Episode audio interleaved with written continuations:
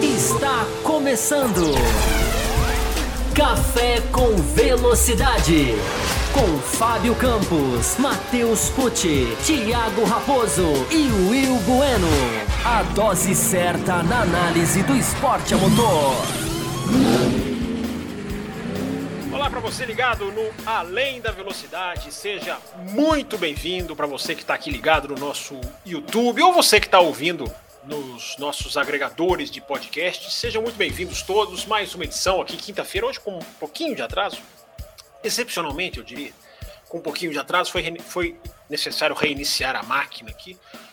Às vezes ela faz essas pegadinhas com a gente, mas já estamos aqui no ar, já estamos começando. Obrigado para todo mundo que está aqui. A gente tem muita coisa para falar, né? Como essa semana foi movimentada no sentido de McLaren, de possíveis nomes, de possíveis especulações. Tem muita coisa acontecendo fora que a gente tem muito para falar de Áustria, né, de Fórmula 1, de briga pelo título. É, é o Além da Velocidade que está entrando no ar e que está virando já tradição das quintas-feiras, né? A gente bater esse papo sempre muito legal, cada vez mais né, interação com vocês, metas batidas, perguntas muito legais, muito inteligentes. Eu estava revendo a edição da semana passada, reassistindo, né? Apesar de eu não apesar de eu não gostar de me reassistir, mas observando as perguntas, né, tentando pensar ali algumas coisas para apresentar para vocês. Vem novas ideias aí. O nosso momento de apoiadores nunca foi tão bom. A gente está recebendo apoiador todo dia, praticamente. E a gente está conseguindo. Já estabilizamos a nossa plataforma aqui para vocês. Não temos o risco, lembra que eu falava, né? Que a gente precisava ter aqui uma estabilidade da nossa plataforma. Já temos. Uh, deixa eu só fazer aqui a chamadinha aqui. Deixa eu só chamar aqui no Twitter para o pessoal vir também, para o pessoal vir se juntar a nós. É, já fiz a chamada no Instagram, enfim, todo mundo se juntando a gente. Deixa eu dar aquele alô tradicional antes de eu falar da nossa meta e a gente já emendar assunto, porque a gente tem muita coisa para falar. Era aí que tá tendo um retorninho aqui, tá tendo uma, um, um eco aqui para mim. Deixa eu fechar aqui a outra janela. Pronto, agora sim. Vamos lá. É, e agora deixa eu voltar para onde eu estava, que eu estou perdido. Sumiu tudo aqui para mim. Pronto, apareceu de novo. Tá aqui o nosso Hugo, que é o Gorru, falando aqui com a gente. A Larissa Nobre tá aqui também, falando, né? Achou que eu não, ia, não iria aparecer, né, dona Larissa? Washington Campos, a Camila Reis, nossa apoiadora, tá aqui também, tá sempre aqui. O Afonso Roque também é figura carimbada. O nosso xará Fábio Ribeiro. Marina Carla Sotero Pova tá aqui também, ouvindo a gente. Seja muito bem-vinda. Bruno Cardoso, Rafael Oliveira, Deixa eu ver quem mais. Leandro Fem, nossa figurinha carimbada. O nosso patrocinador, Carlos Eduardo Ferreira, está aqui. Você viu a resposta que eu dei lá para você no café de segunda-feira, né, Carlos Eduardo? No seu superchat de semana passada não apareceu para mim, cara. E, eu tenho certeza, porque eu subi o máximo para pegar três. Tinham três superchats bem no topo da lista. A gente começou com três superchats semana passada. Hein? Será, que já, será que eu vou ter essa surpresa aqui hoje? Tô subindo aqui para dar o alô. Já falei o Fábio Ribeiro, o Lod, Lod é, como é que eu vou falar isso aqui? Olha aqui, gente. Que ele fala aqui, ó, Drogovic na McLaren. Entrou a primeira mensagem dele. Como é que eu pronuncio isso aqui? Lodinki. Lodinki. Vou te chamar de, de, de letras. É, deixa eu ver quem mais aqui. Washington Campos, não sei se eu já falei. Kleber Barros, Reginaldo aí, tá aqui também. Tá falando que só vai ouvir amanhã, mas já tá aqui deixando o like dele. Hugo, eu já dei aqui as boas-vindas, também é nosso apoiador. Vamos lá, gente. Previsão de live de uma hora com nove superchats, hein? Mantendo aqui aquela meta que vocês têm batido, vou, vou manter o nível, não vou baixar o nível, não. Aqui a gente não baixa o nível nunca. De análise, de, de, de programa, de critério, de superchat, a gente não baixa o nível, não.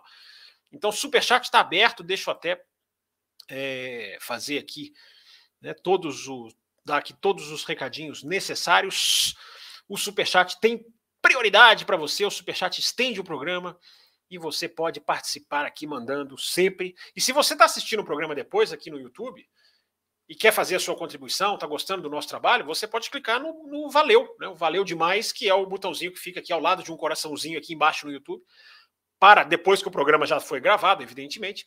E é uma maneira também de você. Tem gente que tem mandado uma contribuição simbólica que seja, quanto for, quanto puder. A gente sempre fala que o apoio de vocês está nos deixando de pé. E a gente está bem de pé porque a gente está no nosso recorde de apoiadores.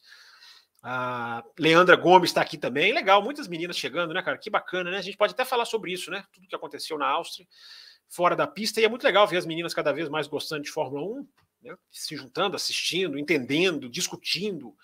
É, o Vitor Frutuoso é membro do canal, não sei se eu já falei o nome dele aqui. O David Fidel, Jefferson Martins também é membro do canal.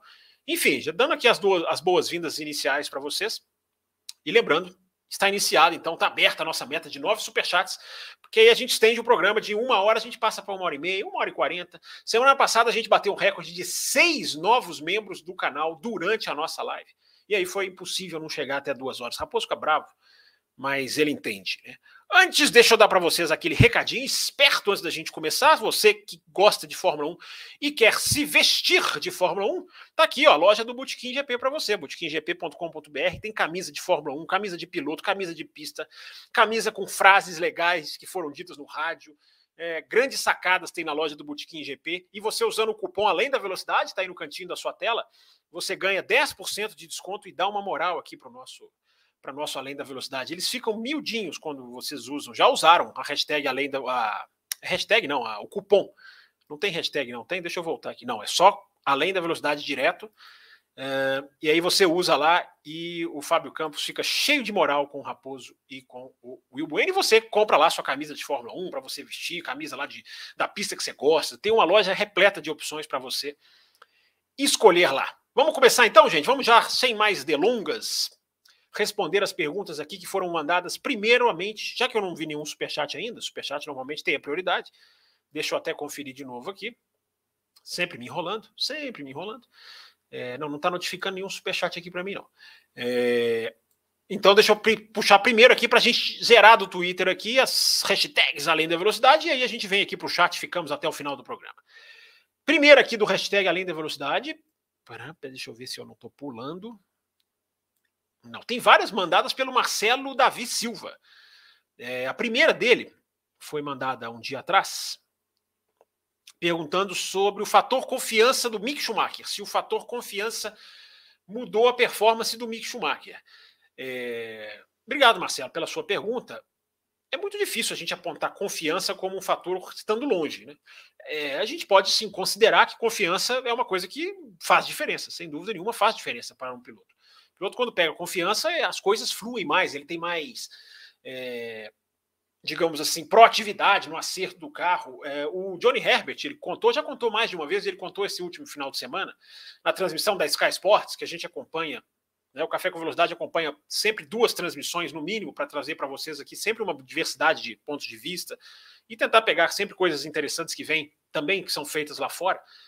E aí vai uma delas. O Johnny Herbert falou nesse final de semana, e ele já tinha dito isso, eu me lembro, que a melhor corrida que ele fez na Fórmula 1 foi o Grande Prêmio da Malásia de 1999, que foi uma corrida depois que ele ganhou com o Stewart. Ele ganhou o Grande Prêmio da Europa, foi a primeira vitória dele, e ele falou que a melhor corrida dele, que ele falou que ele estava tão tranquilo, ele conta, né, que ele estava tão tranquilo no carro, que ele, ele visualizou a nuvem de chuva lá na frente e já começou a discutir com estratégia. Não me lembro se aquela corrida choveu, aquela corrida que o Schumacher deu um show.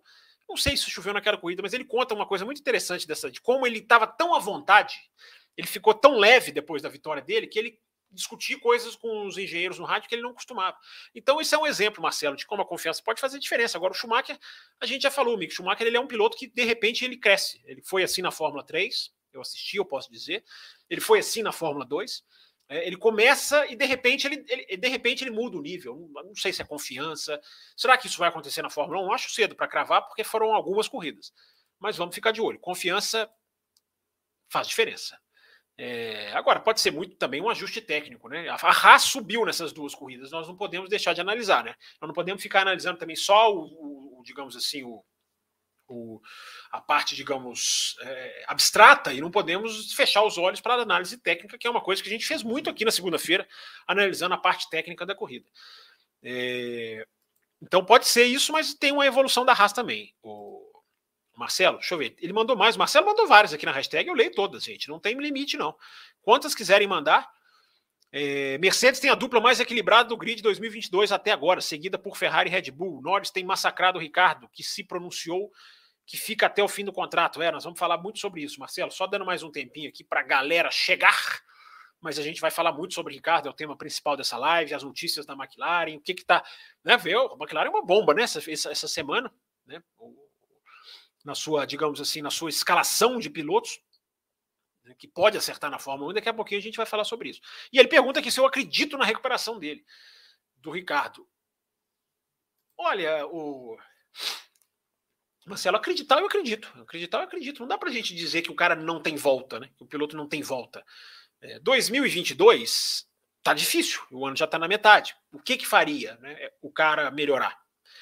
É, o que, que é possível fazer nesse em termos de acerto? Será que há um, há, há um acerto, ele está a um acerto de distância de melhorar? Agora vem aí o carro de 2023. O carro de 2023 é um carro Pode ter ali uma modificação, pode ser mais frente, pode ser mais traseira. A McLaren tem tido problema de freios. O próximo carro pode vir com isso, é, é, é, pode vir com isso é, solucionado. Então tudo isso pode ter um, um, efeito de, opa, subiu aqui. Sempre, né? Sempre, né? Sempre, sempre, sempre, sempre. Espera aí, já vamos resolver aqui. Tem aí, pronto, porque a câmera aqui está sobre um um local aqui que ela não fica muito firme. De vez em quando dá essas. Vocês não percebem segunda-feira, porque, como tem outras pessoas na tela, eu só desapareço, mas acontece toda hora. Temos dois superchats. Caminhamos para a meta de nove e já temos dois. Então eu já interrompo aqui a leitura dos, dos das mensagens do Além da Velocidade, que ainda tem mais duas, se eu não estou enganado, para ler. E vou passar aqui os superchats na frente assim que eu conseguir. É, tá aqui, ó, do nosso Vitor Frutuoso, Está mais fácil o Vettel sair do que o Ricardo. Eu tendo a concordar com você, Vitor. Eu tendo bastante a concordar com você. Eu acho que a questão do Vettel, para mim, é mais complexa. Eu acho que os dois têm grande chance de sair, mas o Ricardo deu uma declaração. Daqui a pouquinho nós vamos entrar em todos, tudo isso, né? Por que, que o Ricardo fez o que fez? O que, será que ele quer mostrar com isso? Como está a situação da McLaren? A gente vai entrar bem no Daniel Ricardo hoje na McLaren, é a capa desse programa, é o tema principal dessa live. Não é o único tema, evidentemente, vamos falar aqui do que vocês quiserem. Mas eu concordo com você, Vitor. Eu acho que está tá mais fácil. E o nosso patrocinador oficial das nossas quintas-feiras, né? Que é o nosso Carlos Eduardo Ferreira, que está sempre aqui. Eu acho que ele não falta uma quinta-feira, ele mandou semana passada. Não foi lido porque não apareceu para mim. Às vezes masca. Eu já vi até outras lives que usam essa mesma plataforma. Às vezes falha, gente. É... Então vamos aqui, o segundo de nove, hein? Para a gente estourar de uma hora e deixar o Raposo bem aflito. É, boa noite, Fábio. A Áustria nos provou que o Max está evoluindo na busca de um campeonato? Digo porque em outros tempos era comum vê-lo jogando adversários para fora, mesmo quando não disputava o título. É, Carlos, assim, tem uma visão um pouco diferente. Assim, não acho que o Verstappen seja um piloto que jogava outros para fora. Eu acho que chegou um ponto no ano passado em que ele e o Hamilton passaram a dividir muito duro. Agora, eu já analisei isso aqui no café várias vezes. Eu acho que a dividida na Arábia Saudita, os dois cortaram a chicane. Uh, a dividida Interlagos, até hoje eu não sei se eu, se, eu, se eu acho aquilo ali que vale ou que não vale. Eu já vi aquela, aquela manobra 200 vezes, mas é uma questão subjetiva. Eu não vejo o Verstappen como um cara que joga pilotos para fora. Agora, eu entendo o que você está dizendo, que esse ano está vendo uma disciplina maior, não só por parte dele, eu acho que de todo mundo. Né? A gente pode discutir as punições na Áustria, aquela questão toda que a gente já meio que esbarrou aqui no café na segunda-feira. Podemos aqui esmiuçar mais. Hoje, né, sem o Raposo, a gente pode fazer muito mais coisa aqui. A gente fica muito mais livre, né? É, mas eu acho que isso é uma tendência de todos. E ele pode sim, o, o Carlos Ferreira, ele pode estar mais calmo. Agora, o cara é campeão do mundo, né? Havia, eu acho, Carlos, eu acho que é importante a gente conversar sobre isso. Havia o ano passado duas coisas que a gente não pode, na frieza da nossa cadeira, né? Aquilo que eu falo, né? Silverstone, da Áustria. A análise na frieza do assento é facílima, né, cara? Tinha que fazer, não deve fazer, faz muito isso, erra muito aquilo. A gente tem que ter um pouco de humildade, eu acho. Nós jornalistas, eu digo, tá? É, em fazer certas análises. O ano passado, a gente tinha dois fatores que eram absolutamente é, é, vitais. O cara não tinha um título mundial. Verstappen não era campeão. Vinha uma mudança de regra que a gente não sabia o que ia acontecer. Né? A Red Bull podia ter começado o ano muito mal, como aconteceu com a McLaren, como aconteceu com a Aston Martin. Claro, a Red Bull é uma equipe mais estruturada? É. Mas você não sabe o que vai acontecer quando um regulamento é resetado. Então, existe aquilo de você ter que ganhar um título um pouco na marra. Né? Repito, podem ter ma ma manobras que vocês acham que não vale, que vale. Eu pedi o ano passado, clamei para que a FIA colocasse regras mais, digamos, claras. Colocaram e estão seguindo. Podemos falar sobre isso também. Muita gente chamando a Áustria de inconsistência dos comissários. Isso não é exatamente verdade. Acho que as pessoas não estão ligadas na regra. Nós podemos falar sobre isso, mas para não me estender muito, o outro fator que eu citei, falei dois fatores, né? O ano passado. O outro fator, Carlos, o cara tá brigando com o Hamilton. O cara tá brigando com um cara sete vezes campeão Mundial. Automobilismo, gente, é imposição moral. É, isso existe, isso faz parte. A gente da televisão, aqui de longe, a gente não capta muito isso. Mas ali, no clima, há uma questão moral, psicológica. A gente está acabando de falar do Mick Schumacher aqui, a pergunta do ouvinte, do Vitor. Há uma questão psicológica de uma, de uma, de uma guerra um contra um.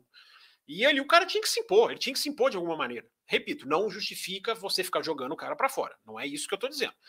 Mas ali, Carlos, para essa dureza que a gente viu ano passado e não está vendo, eu coloco como duas coisas, três coisas. O cara já é campeão do mundo, o cara não está brigando contra o Hamilton. Se o Hamilton chegar lá na frente, como será que o Verstappen vai dividir curva com ele? Já pararam para pensar isso? Será que vai ser tão diferente assim? E a terceira, a, a, o regulamento da FIA. A FIA regulamentou mais, colocou uma certa ordem na, na, na, na disputa de posição. A gente pode concordar ou não, mas ela bateu ali algumas diretrizes.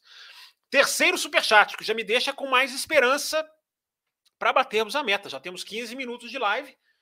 Temos aí, então, um quarto do tempo regulamentar e temos um terço de superchats. Então, acho que podemos bater.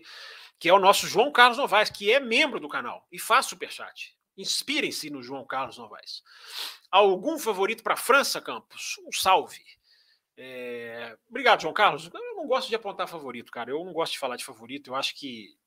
É, eu eu coloquei lá no Twitter, acho que foi meu primeiro Twitter depois do Grande Prêmio da Áustria, agora no final de semana. Eu coloquei lá no Twitter. É, cara, é, o que está decidindo a Fórmula 1 são tantos detalhes. Olha o que decidiu o GP da Áustria.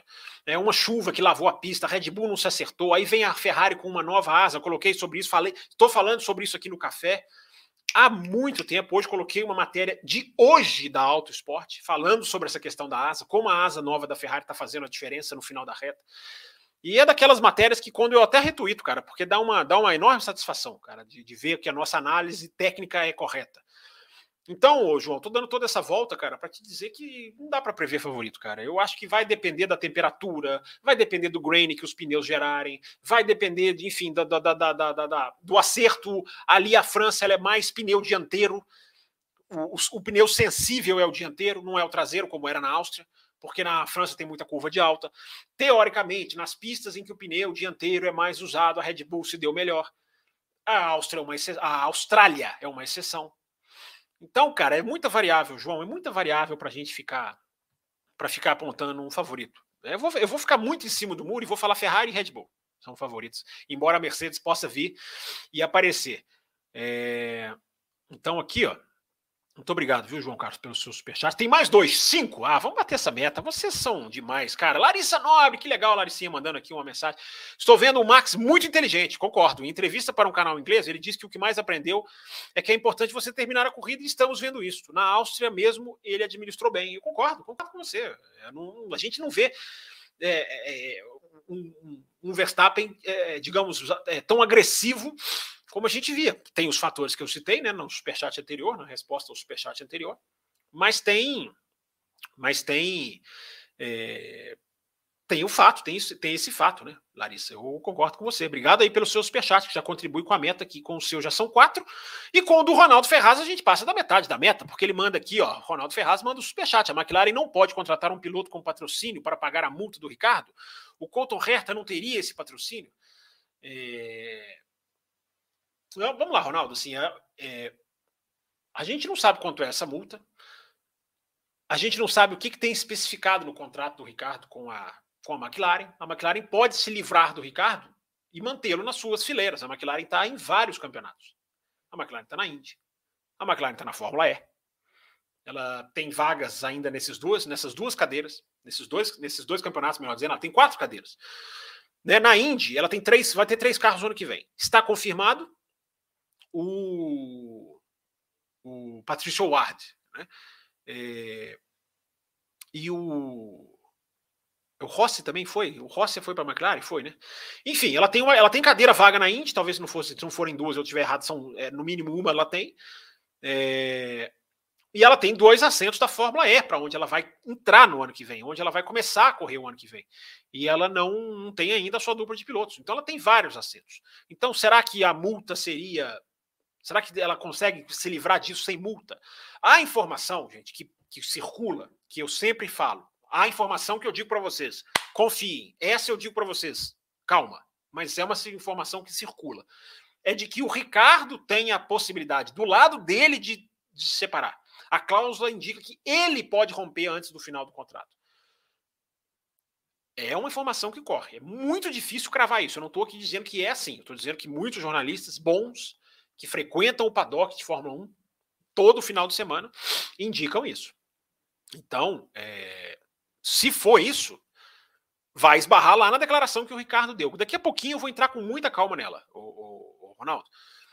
O Cotorreta, a questão dele não é só patrocínio. O Cotorreta tem muito patrocínio, cara. O Cotorreta tem aquele Strain, Strain, Strain, Strainheim grupo, não sei nem falar direito, é, que é um grupo que patrocina o carro dele na Indy, um grupo riquíssimo, é um grupo que está disposto a apoiar a Andretti na Fórmula 1, inclusive. Um grupo que tem muito dinheiro, envolve dono do New York Yankees, se eu não estou enganado. É um grupo riquíssimo, cara. Então, acho que dinheiro para o Colton não seria difícil, mas o Cotorreta precisa de superlicença.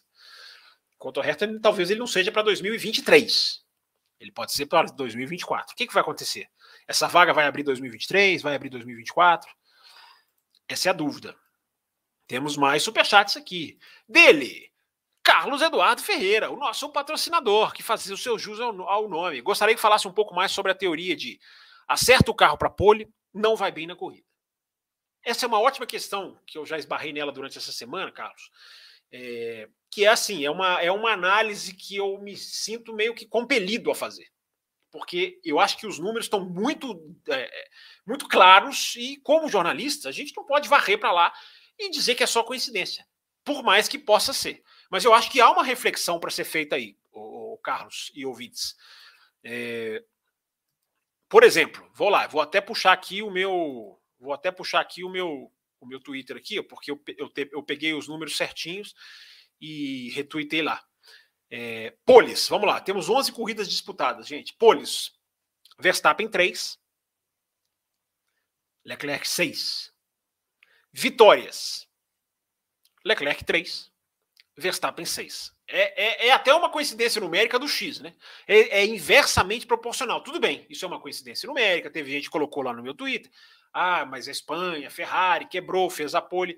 Tudo bem, eu não estou dizendo que é uma matemática, eu estou só propondo uma reflexão, que é isso que o Carlos está tá, tá elaborando aqui junto comigo. É... Será que é coincidência? Será que é coincidência que uh, esse número inverso de pole está acontecendo? Será que é coincidência que a primeira pole do Max Verstappen em pista seca, porque é, Imola foi na chuva e Canadá foi na chuva. Será que a primeira pole em pista seca do Verstappen, justamente no final de semana em que a Ferrari domina, será que isso é coincidência? Será que é coincidência que exatamente o contrário já aconteceu várias vezes? A Ferrari faz a pole, Leclerc genial, mas a Red Bull vai lá e ganha até com certa facilidade em Imola, em Miami. Será que é uma tendência? E aí é onde eu chego na, na pergunta do Carlos. Será que é uma tendência com esses pneus hiper, ultra, mega sensíveis que você tem que acertar o carro para corrida ao invés do qualifying?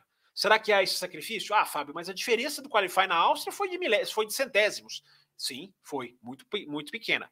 Mas é apenas uma reflexão. O café com velocidade existe, ou além da velocidade também existe, para a gente propor reflexões. Eu não estou colocando nada aqui como verdade absoluta. Mas são números muito assintosos, muito, muito fortes, muito simétricos e situações de corrida. Não é só número, porque número, coincidência numérica, a gente tem o tempo inteiro. Você vai no Twitter, no Instagram, você acha lá perfis que eles vão falar de coincidência numérica toda a corrida. Mas essa é acompanhada de fatos. Essa é acompanhada de situações. Então eu acho que vale a pena essa reflexão. Pode ser. Vamos observar isso. Estou propondo a reflexão para vocês, mais para o futuro do que simplesmente para encerrar a discussão.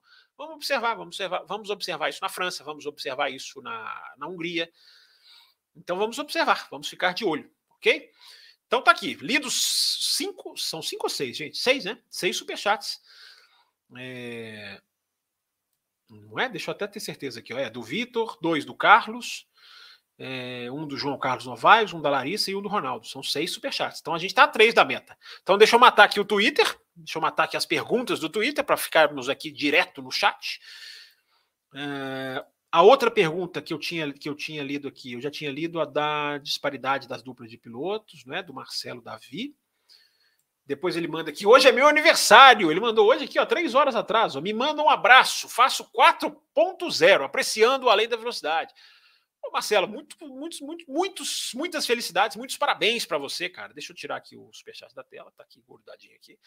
Muito obrigado, Marcelo, para você, por você mandar a pergunta aqui no dia do seu aniversário. Além da velocidade, coincide com vários aniversários, né? Sempre. Parabéns, Marcelo. Muitos anos de vida, muito automobilismo para você aí, cara. E obrigado sempre pela sua participação, pelos seus tweets. Você é um twitteiro lá dos quatro costados, você está sempre ligado aqui nas nossas lives. Fica aqui um abraço fraterno, sincero para você. Muitos anos de vida mesmo, comemore bastante. 4.0, é, quando eu chegar lá, eu vou ver como é que é. Aí eu falo para vocês. É... Adriano Mascarenhas mandou aqui também. Você acha que ainda dá para passar pano para o Ricardo, Fábio? Será que a galera gosta dele? Acham errado a McLaren fazer exigências, mas com um piloto do valor financeiro dele, ele não deveria surpreender uma vez ou outra? Ele deveria surpreender muitas vezes, Adriano. Eu concordo com você. Obrigado pela sua pergunta. É... Eu acho que a questão do Ricardo é. Eu, não estou vendo ninguém passar pano no sentido de dizer que ele não está mal, cara. É, eu não estou vendo, posso posso estar tá eu aqui sem ver. Você pode estar tá vendo aqui no Twitter, em algum outro lugar. Eu acho que é tão clara a situação do Ricardo, é muito, muito, muito nítida, não dá, até, não dá nem para enganar. Né? Eu acho que essa questão é uma chance, se você está chamando passar pano de chance, é... eu acho que o cara merece chance. Eu acho que o cara merece chance. Mas aí a gente vai entrar na discussão. Né? O que é uma chance? É mais um ano? Existe uma medida? Você dá mais um ano? Você espera esse ano terminar? O que, que é uma chance na Fórmula 1? É você trabalhar junto com o cara. Né? As informações que a gente tem, ou que a gente não tem, é de crise na McLaren. Um piloto do tamanho do Ricardo, imagina o Alonso naquela McLaren. Vocês lembram? Não precisa nem imaginar, é só vocês lembrarem. Um piloto do tamanho do Ricardo, gente, eu, eu fico pensando, né? A gente podia estar tá vendo alfinetadas, a gente podia estar tá vendo o cara falar que a equipe está indo para o lado do Norris. Ah, esses caras, quantas vezes a gente já viu o piloto fazer isso? É, então, assim, o clima na McLaren é o que parece tá muito bom. A McLaren está tentando trabalhar com o Ricardo. As coisas estão, as coisas estão tentando. É, a equipe está trabalhando e o piloto estão trabalhando junto. Você não vê crise, você não vê alfinetada. Você vê o, o Zac Brown falou que tem, a, né, que ele não está rendendo. Isso é, isso é o básico do básico, gente. A gente não pode também ser politicamente correto ao extremo de achar que ninguém pode falar nada. É, então, eu acho importante a gente, a gente sempre citar isso. A gente sempre ficar ligado que o clima na McLaren parece muito bom. Então, será que tem que tirar mesmo o Ricardo? Eu concordo. O nível dele é inaceitável. Ele não pode ficar aonde ele está. Ele não pode ficar. Agora, houve também uma queda da McLaren do ano passado para esse. Essa é uma hora que você precisa de um cara experiente. Então a gente não pode ser só resultado, resultado. O, Raikkonen, o Ricardo não está entregando fora Ricardo. É, eu não tenho a menor dúvida de que se ele continuar assim, ele não tem futuro na McLaren, talvez nem em outra equipe. É, mas eu não sou a favor de simplesmente demite. Eu não, não sou, não tô, não tô aqui chegando falando tira o Ricardo. Não, eu não tô nessa, não. Eu acho que tem que trabalhar com o cara e ver o que está acontecendo. O cara já mostrou alguma coisa. Se fosse um cara que nunca mostrou nada, era outra análise. O cara já mostrou alguma coisa. Tá passando aqui embaixo da tela, apoia.se barra café com velocidade. É o site para você apoiar o nosso trabalho, se você estiver gostando, se você puder com uma quantia que seja pertinente para você, uma quantia pequena para você, uma quantia enorme para nós, porque vem junto de outros apoiadores. Então a gente, graças ao apoio, a gente está aqui crescendo. Né? Eu já estou até com ideia de mais conteúdo para o café, mas não vou abrir hoje ainda não. Vou, vou, vou, depois eu falo mais sobre isso. Mas é porque o apoio de vocês está sempre nos ajudando, nos incentivando. Então tá passando aqui embaixo, apoia.se é, barra Café com Velocidade. E se você é youtubeiro dos quatro costados, não quer entrar lá no Apoia, mas quer se tornar quer apoiar o canal, você pode se tornar membro, como vários outros que estão aqui acompanhando a live. Você se torna membro do canal, tem as mesmas faixas. No YouTube, as faixas têm valor fixo. No Apoia, se você, dentro da faixa, você escolhe o valor que você quiser, você puder. Tem essa diferencinha lá. Mas você pode entrar, sair quando você quiser. Lá no Apoia, você pode escolher a sua forma de pagamento. É, é muito bacana. E olha, a gente tem tem recebido até contato lá da plataforma do Apoia-se nos, nos parabenizando pelo nosso crescimento tão rápido de, de ouvintes, de apoiadores. É, então eu respondi aqui a, a, pergunta do Adriano no Twitter e a última que ficou aqui. É, eu acho que tem mais duas. É, são do Marcelo Cesarino, uma dele aqui, ó. É, Campos tem alguma explicação técnica para os motores Ferrari estar dando tantos problemas? Quem, é, quem acaba a temporada na frente, Haas ou Alfa Romeo? Parece mais para Haas pelo conjunto de tudo. É, Marcelo, essa pergunta dos motores, eu acho ela muito interessante, porque tem uma coisa que eu acho, eu acho que é, é, uma, é uma teoria que eu venho desenvolvendo aí também, que eu acho que ela se aplica, ou pode se aplicar. É, nós estamos vivendo as quebras dos motores da Ferrari, a Red Bull já quebrou várias vezes, a quebra da Ferrari, ela me parece, falava isso lá na terça-feira, né, discutido lá com o Adalto com o Bruno. As quebras da Ferrari, elas são elas são mais quebras do, do motor mesmo, da, da, da, do motor de combustão interna. E isso é uma coisa muito mais grave, porque isso é um, esse é um ponto da unidade de potência muito importante, provavelmente o mais importante, que é o motor, antigo motor de combustão interna. A da Red Bull, a gente viu quebra em bomba de combustível, quebra hidráulica do Pérez. É, a Red Bull tem quatro quebras, a Ferrari tem quatro quebras. As da Ferrari parecem, parecem realmente, ao que tudo indica, ou nem parecem, né? acho que é bem claro, que são quebras mais preocupantes. Mas está 4 a 4 em quebras. O que eu acho, Marcelo, e eu acho que é interessante a gente falar da sua pergunta, e é importante a gente refletir aqui com vocês, ouvintes. A gente está vivendo na Fórmula 1, pela primeira vez, um congelamento de motores. É a primeira vez que está sendo feito dessa maneira. É... Então, na hora que você coloca uma regra de congelar o motor, você, evidentemente, não vai sacrificar uma fabricante de motor dizendo que ela não pode mexer em nada no motor. Ela tem a prerrogativa da confiabilidade. Quando eu vou tentar fazer uma alusão aqui, uma reflexão, usando números, para ver se fica claro. Devia ter ensaiado isso, mas não ensaiei. Então eu vou beber aqui um líquido para me preparar para fazer aqui a minha tese, a minha teoria.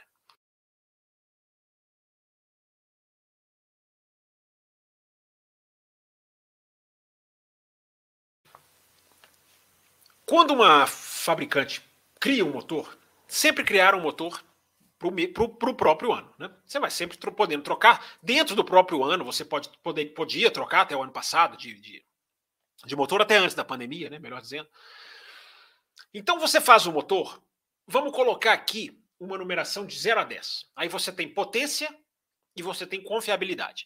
Quanto mais potência você vai ter, mais em risco você vai colocar a sua confiabilidade. Eu acho que isso é muito claro para todo mundo. Né? Quanto mais potência, menos confiabilidade.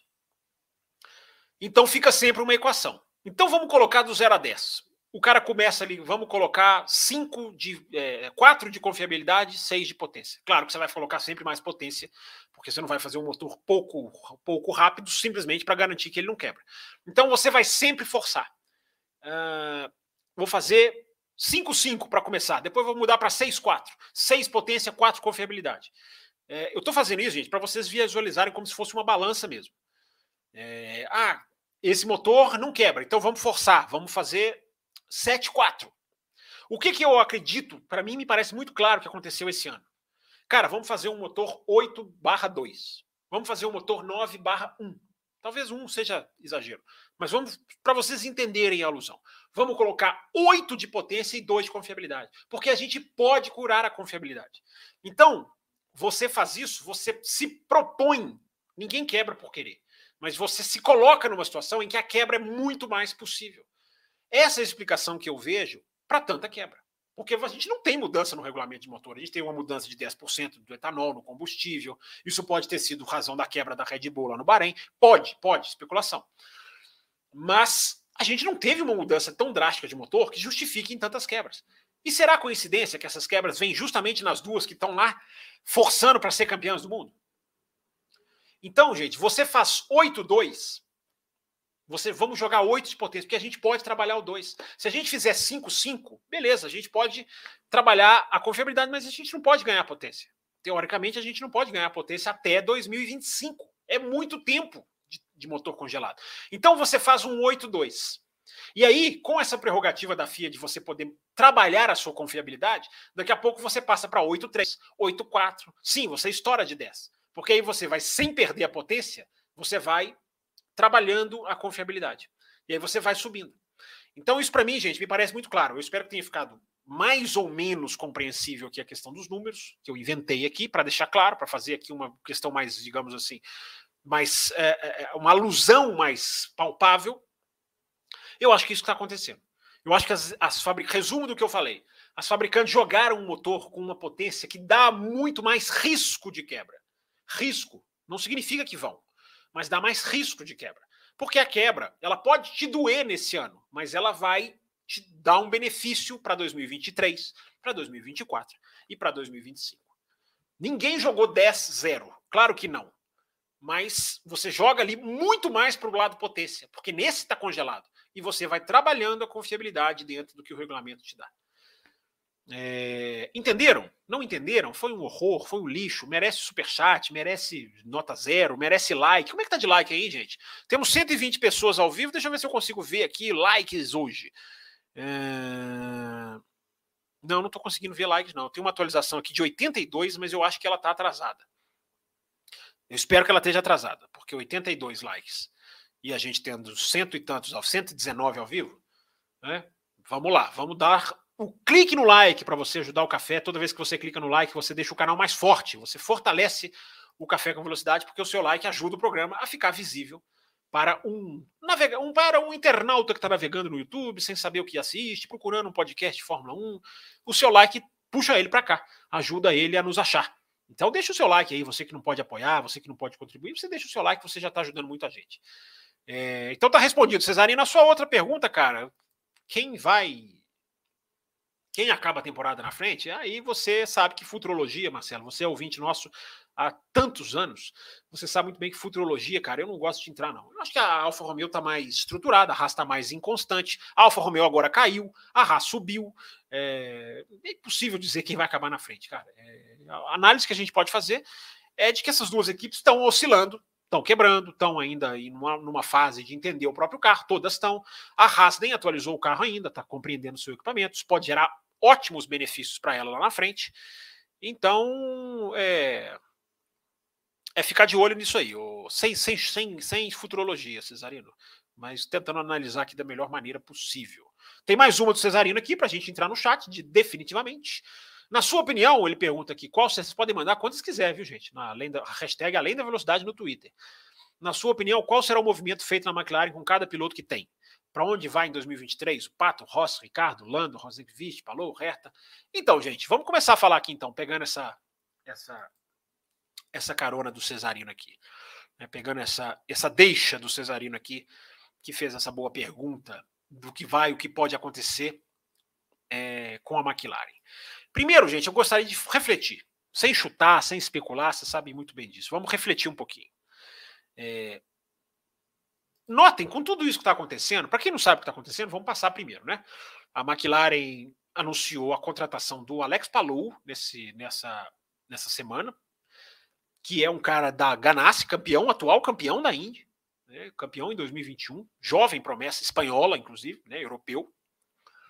É, sob uma, uma situação bastante semelhante ao que viveu o Button na Fórmula 1, né? de anunciar contrato com duas equipes a Chip Ganassi anunciou que, re, que reteria os direitos, reteria o passe, reteria os serviços do, do Palou numa, numa, no, durante a tarde, se eu não me engano, e a, horas depois a McLaren falou: não, o Palou é nosso. O Palou, aliás, entre esses dois comunicados, cada um clamando Palou para si, teve o tweet do Alex Palou dizendo que desmentindo já o tweet da Ganassi, falando não, não tem, não tem nada disso, não, não, já comuniquei eles que eu não vou guiar para eles. É, e dizendo que, que tudo que ele estava fazendo, eu esbarrei aqui, eu sabia que ia acabar, mas enfim, sabia que ia cair, mas já já volta. É sempre assim, gente, dá uma esbarradinha, volta e volta. Pronto, voltou. É, deixa eu ver se eu consigo definitivamente. Não, não vou mexer agora, não, senão vai dar problema. Enfim, dá essas quedinhas aqui, porque qualquer movimento aqui atrapalha. Mas a gente vai resolver isso.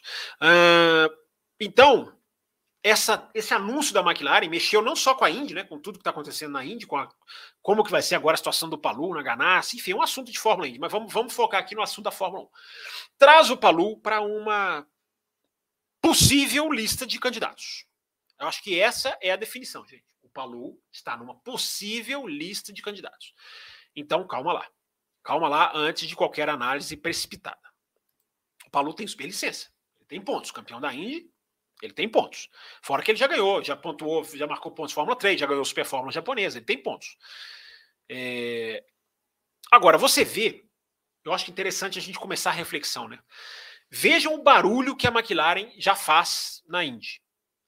Veja como a McLaren, vejam, percebam vocês como a McLaren se tornou já na Indy uma equipe que faz a diferença, uma equipe que faz barulho, uma equipe que não é uma mera coadjuvante, uma equipe que não está ali andando em 13 terceiro, décimo, não, a McLaren na Indy, primeira reflexão de tudo que aconteceu essa semana.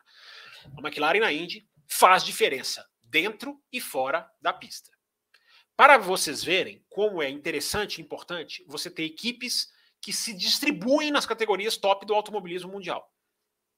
A McLaren está na Fórmula E, onde ela vai estrear, vai pegar o lugar da Mercedes, que está indo embora, e a McLaren vai assumir a estrutura da Mercedes uh, na Fórmula E. A McLaren está no Extreme E, né, que é o campeonato de rally elétrico, de carros elétricos, que é um campeonato que está ganhando importância, embora ainda muito incipiente. A McLaren está na Índia, a McLaren está, evidentemente, na Fórmula 1. Então, vejam como o automobilismo se mexe, como as placas tectônicas do automobilismo se mexem quando equipes têm braços em várias categorias. Que poderia ser o caso da Andretti. Poderia ser o caso da Andretti. A gente poderia estar vendo duas equipes com esse poder. Mas a Andretti não é bem-vinda na Fórmula 1. Não é bem-vinda. Né? Porque a Fórmula 1 não entende que a Andretti vai ajudar em nada porque a Fórmula 1 só quer saber da, dos cifrões que caem no seu bolso. Esse é o assunto do Andretti que a gente já falou aqui várias vezes e voltaremos a ele certamente. Mas é importante, vamos continuar aqui com a McLaren. É, o poder que a McLaren tem hoje, ela tem um poder comercial e ela tem um poder técnico. O poder comercial que ela tem que pode ser muito bem usado e pode ser trazer a ela um poderio técnico. Para vocês terem uma ideia, a McLaren ela costuma fazer os anúncios dela em horários sincronizados, em horários que caiam sincronizados não, mas em horários que caiam bem nos Estados Unidos e na Europa. Manhã nos Estados Unidos, tarde na Europa. É onde a McLaren costuma fazer os seus anúncios, os seus anúncios de piloto, os seus anúncios mais importantes. Nesse momento da Ganassi, nessa questão do Palu, não foi. Eu acho até que foi uma coisa ali de desmentir, que foi, era uma hora da manhã, eu acho que na Europa.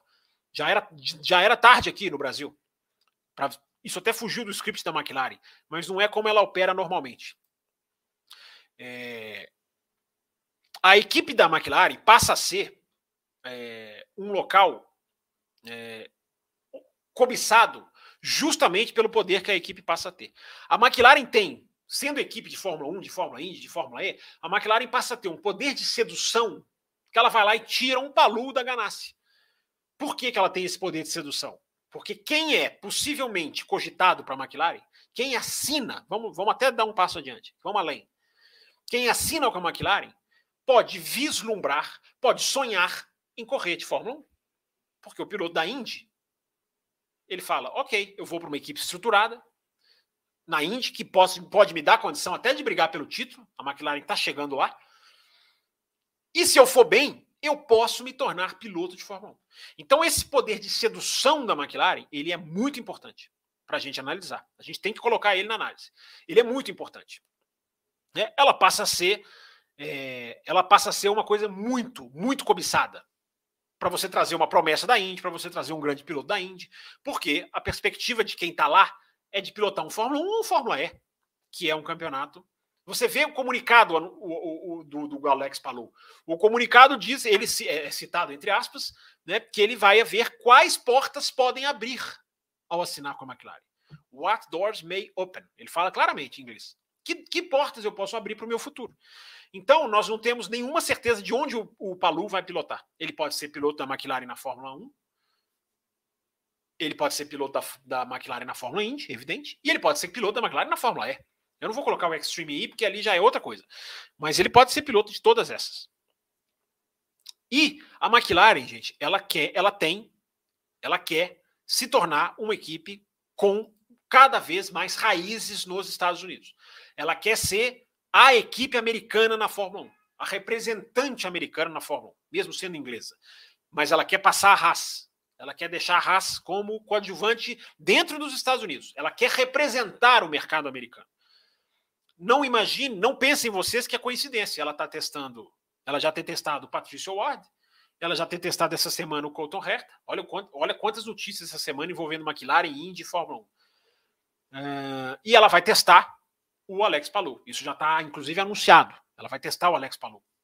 Quando? Onde? Então, gente, vejam a força que a McLaren vai ganhando no automobilismo mundial.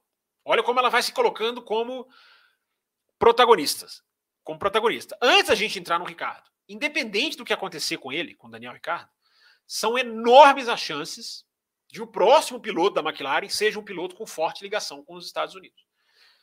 É, você tem um piloto sob contrato, que é o Patrício Ward. Você tem um piloto de outro time na Indy, rival, entre aspas, embora haja uma proximidade da Andretti com a McLaren. Mas ele tem assinatura, ele é piloto de outro time. Ele vai lá e testa para a McLaren. Ou seja, você tem um piloto sob contrato, você tem um piloto que nem é seu contratado que você está testando, e você tem um piloto que você acabou de, de, de, de trazer uh, também com, essa, com, essa, com, essa, com esse caminho para a Fórmula 1 com esse pé nos Estados Unidos, porque o Palou já é uma, um garoto propaganda nos Estados Unidos. Então, gente, vocês acham que isso é coincidência? Isso não é coincidência. Isso não é coincidência. A, a McLaren quer ter um pé nos Estados Unidos. Então, a chance do próximo piloto ser um piloto americano é muito grande. Agora, aí a gente começa a chegar no Daniel Ricardo. Porque o Daniel Ricardo é o X dessa questão. Ele é o X dessa equação. Eu vou analisar daqui a pouco, gente, o Herto, o Palu e o Piastre para vocês. O Piastre também está nessa briga. O Piastre ele pode meio que quebrar isso.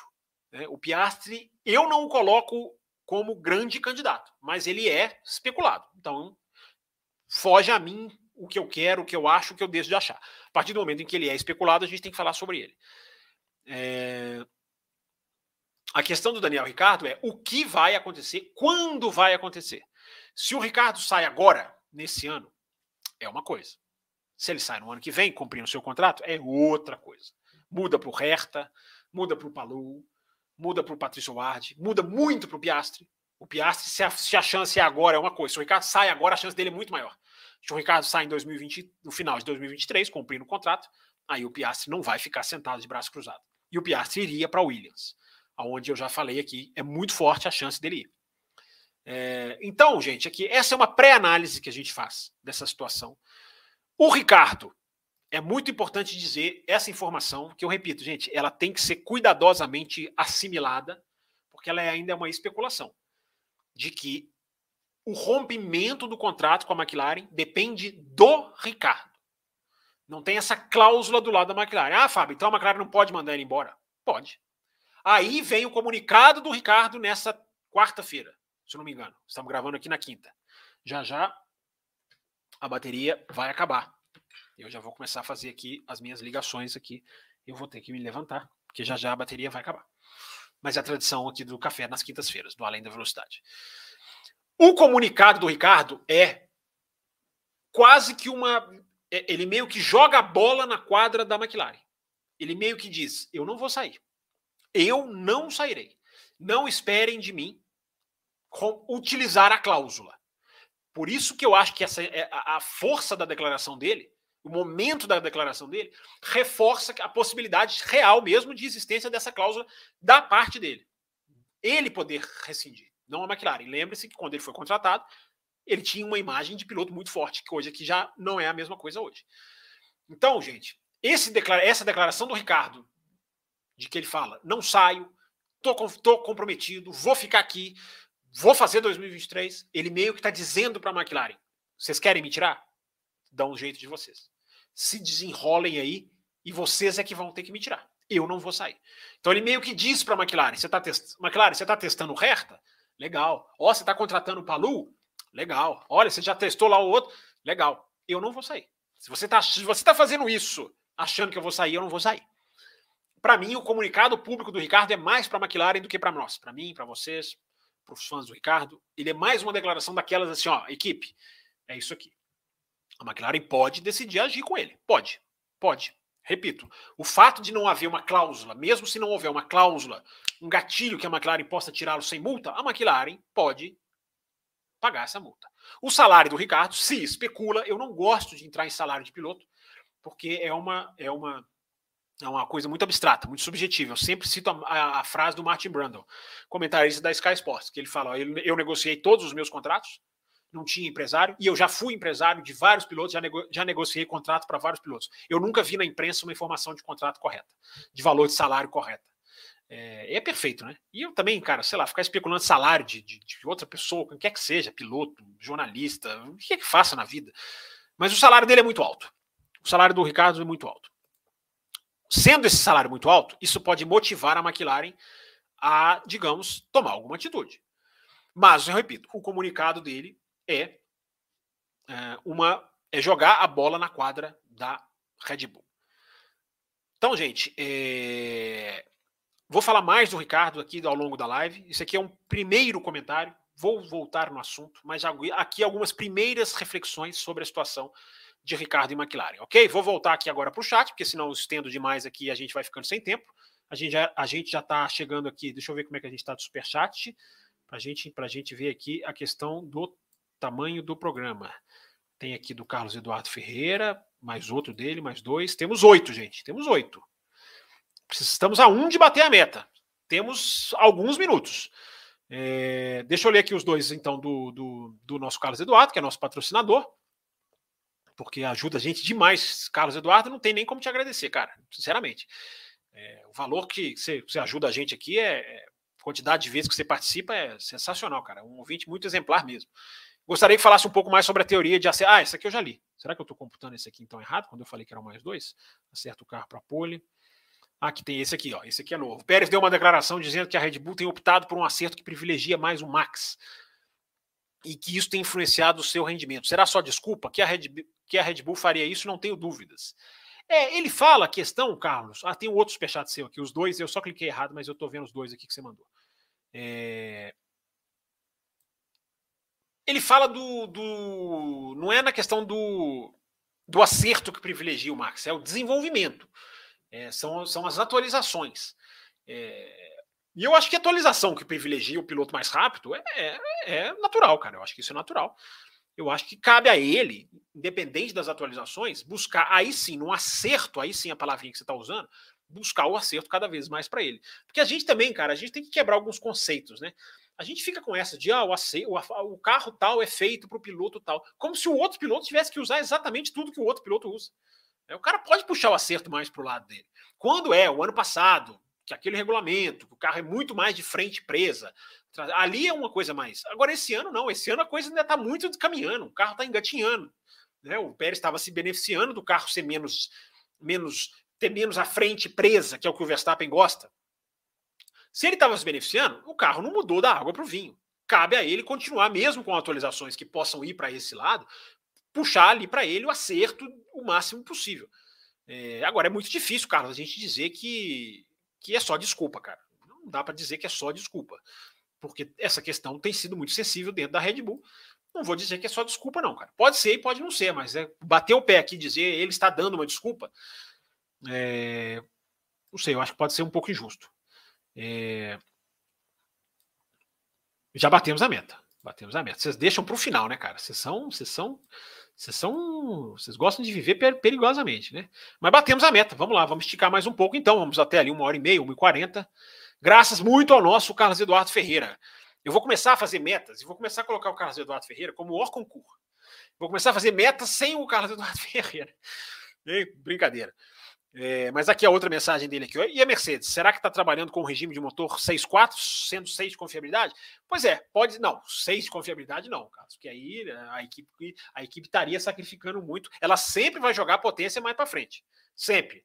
A confiabilidade vai ser sempre o peso de trás, digamos assim. Vai ser sempre o peso que puxa a corda, que amarra né, para trás. Então, é, pode, ela pode estar tá fazendo um 6-4, já pegando carona nessa nossa alusão aqui de hoje, ela pode estar tá fazendo um 6-4, 6 potência, 4 confiabilidade. É, ou ela pode ter descoberto algum problema, ou o motor dela pode não ser tão rápido, já por concepção. É, eu acredito que não, Carlos. Eu acredito que todo mundo jogou muito, muito, muito lá na frente, porque todo mundo congelou o motor, cara. Todo mundo passou por isso. Agora, todo mundo forçando, você vai ter alguém que fica para trás, você vai ter alguém que não fez o mesmo, exatamente o mesmo né? teve a mesma competência na cavalaria, enfim. É... Mas, enfim, essa equação do 6-4, do 7-3, a, Mercedes pode ter jogado menos do que as outras. Eu não acredito, mas pode. É... O motor da Mercedes não quebra, né? O seu, o seu 4-6 tem sentido, né? Porque o motor da Mercedes não quebra. O Vitor Frutuoso mandou aqui um superchat simbólico para a gente estender o programa. Aceito. sou bonzinho. E o Carlos Eduardo, mais uma vez, mandou aqui o Vamos Estender, comprovando que a gente chegou. Agora, se vocês pararem de dar superchat também, eu vou fazer metas periódicas. Eu vou fazer Q1, Q2 e Q3 de metas. Tá? Porque vocês são muito espertinhos, vocês simplesmente param de dar superchat. Uh, vamos começar aqui puxando as perguntas aqui, ó, lá de trás, lá de trás, perguntas dos nobres mortais aqui da Fórmula 1. É, Márcio Shibazaki, Fábio, a Ferrari estará observando o piloto Mick Schumacher daqui em diante? Márcio, a Ferrari está observando o Mick Schumacher desde as categorias de base. Ela está de olho no Mick Schumacher é, desde que ela assinou com ele. E essas equipes de Fórmula 1, quando assinam com o piloto, elas trabalham tudo, elas observam tudo, observam técnica, postura do piloto, rádios do piloto, como que ele trabalha acerto. O cara está sob, sob escrutínio, como diria o outro. O Gorru, nosso Hugo, bora quebrar mais um recorde hoje sobre o tema quão bom seria um Drugo com Norris em 2023. Será que, é, será que é sonhar com o impossível? Qual a sua opinião? E como sempre, as quintas são top. Obrigado, Hugo. É, eu não tô vendo nada, cara. Eu acho que seria sensacional ver o Drogovic com o Norris, o Drogovic na McLaren, na Williams, onde quer que for. O Drogovic tá mais do que claro que ele merece uma chance de Fórmula 1, né? Tá mais do que claro. Agora não tem nenhuma, nenhuma informação nesse sentido, cara. Acho que não, não, tem, não, tem, não tem muita chance, não. Washington Campos mandou aqui um como vai. Agora, o, o Hugo, Gorru, vamos ver, porque tá, tem, tem tempo de, do, do, do, do, do Drogovic achar alguma coisa, né? Fazer algum contato. Só não acho que tem vaga. Teria que ser alguma coisa bem surpreendente. É, ligou o carregador, diz aqui o Reginaldo. Não, não liguei, não, Reginaldo, esqueci. Você mandou essa, essa mensagem lá antes do programa começar, eu vi, mas já esqueci. É, mas já já eu ligo ele aqui. Eu tô aqui, deixa eu ver quanto por cento de bateria que eu tô aqui. Tô com 33. Tá, tá, tá, dá tempo, dá para ficar mais um pouquinho, vai. Daqui a pouquinho eu levanto e carrego. Pessoal falando aqui do Mick Schumacher. A Larissa Nobre mandou aqui, ó, Fábio. Se eu assinar as faixas Cappuccino ou Extra Forte, posso ter acesso a lives anteriores que fizeram só com os apoiadores? Pode, Larissa. Você terá não só as duas atuais, como você pode ter acesso até lives antigas que a gente está disponibilizando. Live de quem era apoiador lá atrás. Você pode ter acesso a todo esse conteúdo. E você recebe imediatamente o acesso às duas lives que já foram feitas na, no nosso novo programa de lives especiais, sempre na segunda-feira de Fórmula 1. Café com Velocidade acaba. O apoiador tem um bloco maior, tem a extensão do bloco, com o complemento do que não foi falado no bloco principal. Então você recebe tudo isso, sim, Larissa. Tomara que você vire apoiador, vou ficar muito feliz. Você vai se juntar lá, as duas Camilas Amaral, tem duas Camilas Amaral, a Grazi, a Daiane, que ganhou já, inclusive já ganhou a assinatura da F1 TV. Você vai se juntar mais meninas lá que estão apoiando o nosso trabalho. Vão ficar todos muito felizes de te receber, tenho certeza disso. Vamos continuar aqui, vamos dar o like, disse aqui o Fábio Ribeiro lá atrás. Drogovic na McLaren, pede aqui o. É, Acha o Pato Ward melhor do que o Alex Palu? Pergunta aqui o Xará Fábio Ribeiro. Não, acho o Palu muito melhor do que o Patrício Ward. Muito. Palu, o nível que ele atingiu na Indy o ano passado, para mim não tem comparação nem com o Patrício Ward, nem com o Couto Reta. Apesar do Couto Reta ser a grande estrela do automobilismo americano, para mim o Palu tá bem acima, bem acima. E vou pegar essa oportunidade, vou, falar, vou matar aquilo que eu falei. Fazer uma pequena análise desses três. É, desses três pilotos. É, Herta, Palu e Piastri. O Ward, gente, Patrício Ward é, o Patrício Ward, ele testou. Vamos lá, gente. O que, que é, o que, que é importante?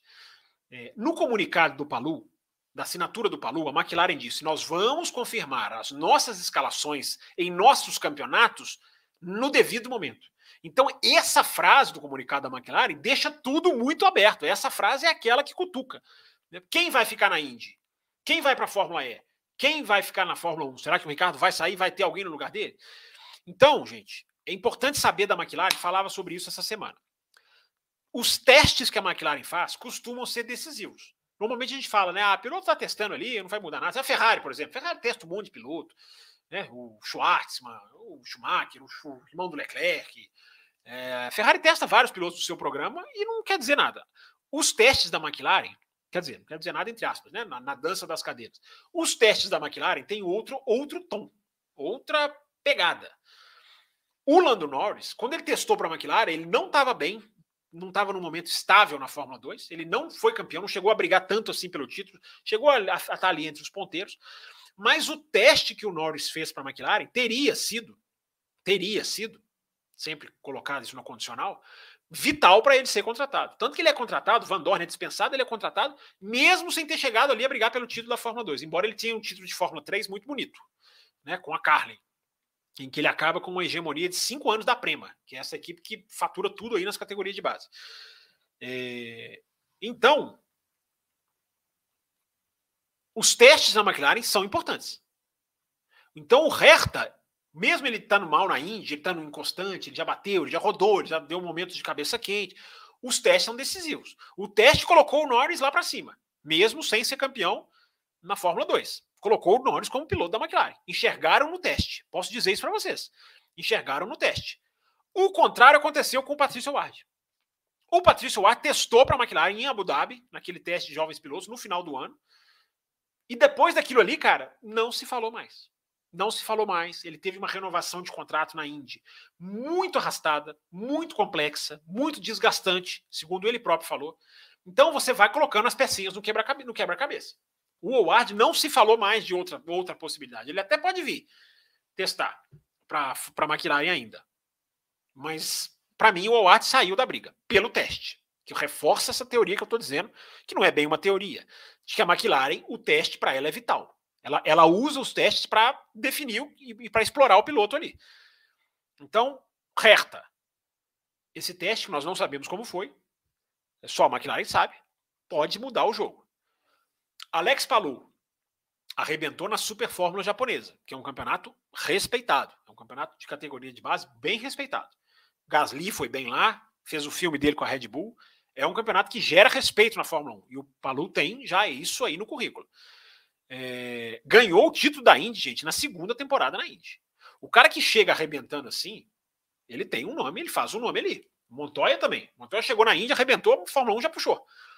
É, o Palou tem essa prerrogativa.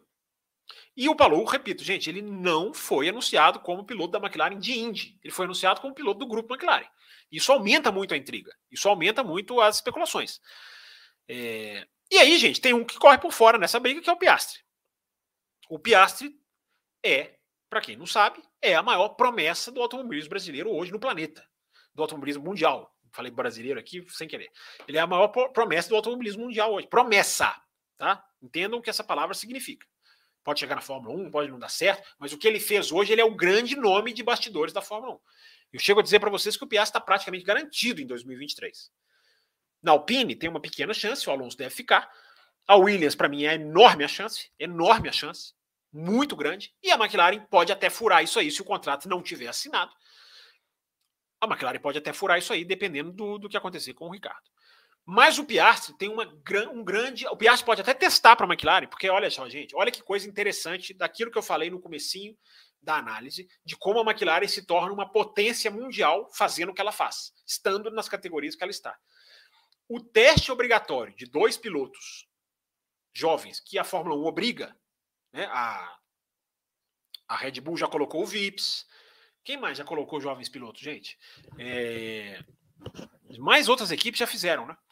É, a McLaren não fez ainda. Ela pode escolher. Ela tem que escolher duas sextas-feiras no ano, FP1, treino livre 1. E em duas sextas-feiras as equipes têm que colocar jovens pilotos. Ninguém cumpriu as duas ainda, eu acho. É, a maioria já cumpriu um. A Ferrari vai ter que fazer isso. A Mercedes vai ter que fazer isso, vai ser muito interessante. É, a Williams já fez com o De Vries, a Williams já queimou uma, com o Nick De Vries.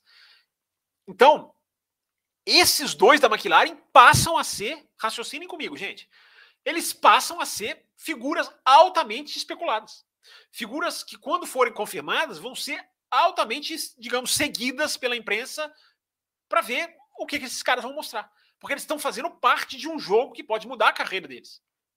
Então, olha como a olha o peso da McLaren, olha o peso que esses testes de sexta-feira, essa regra que é excelente, essa regra da FIA, de colocar. Eu acho que tinha que ser mais do que duas sextas-feiras. Devia fazer isso muito mais do que duas sextas-feiras.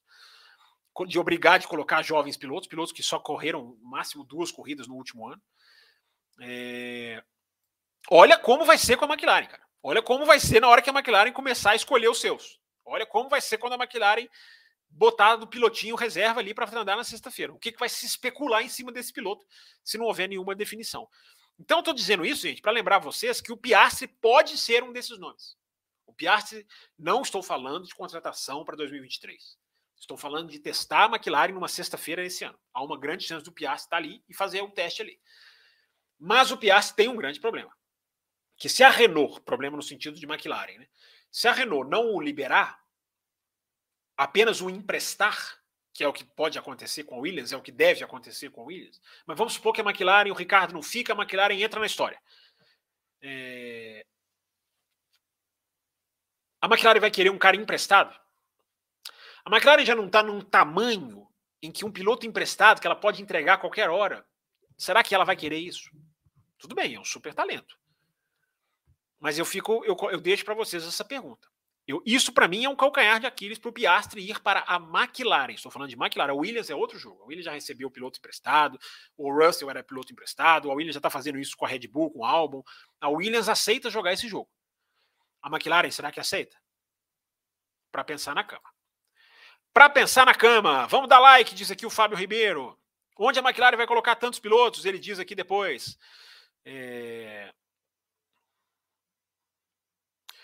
o Afonso Roque Cadete, relativamente à disputa entre Ferrari e Red Bull, está muito dependente da zona que sofre mais desgaste, da zona que sofre mais desgaste dos pneus. Em cada pista que falta, historicamente, o desgaste ocorre na dianteira ou na traseira. É... Dianteira, na... dianteira em Paul Ricard e dianteiro, dianteiro Hungria. Né? Pista que você tem muita curva, cara, você vai sacrificar o dianteiro. Pista em que você acelera, tração, curva de baixo e retão, você vai você vai sacrificar mais o traseiro. Ou quais, quais são as que sacrificaram mais o traseiro? Bahrein, Ferrari ganhou. É... Arábia Saudita foi o dianteiro, Red Bull ganhou. É... Mônaco é o traseiro, sempre é o traseiro em Mônaco, porque é de baixa velocidade, mesmo tendo muita curva, as curvas são de baixa, e você precisa de tração para grudar ali na rua, né? é chão de é asfalto de rua. Traseiro, quem foi, quem foi mais rápida? Ferrari. Ah, a Red Bull ganhou, mas por causa daquela questão da estratégia. Ferrari foi mais rápida. É... Silverstone, dianteiro. Red Bull ganhou. Silverstone é muito dianteiro. Lembra dos pneus que estouram? Estouraram em 2013, estouraram naquela corrida que o Hamilton ganhou com três rodas. Quais pneus estouraram? Dianteiro. Silverstone está claro. Por quê? Muita curva, muita curva de alta. Barcelona é mais ou menos meio a meio, porque é uma pista tão perfeita em termos de teste que ela usa bem os dois. Mas ela é mais dianteiro, porque tem mais curva de alta. Nessa Ferrari estava indo bem. Essa, é, essa ali é uma, é uma que fica meio que mais ou menos. Então, Afonso, sim, Paul Ricard de Hungria eu diria que é mais dianteiro.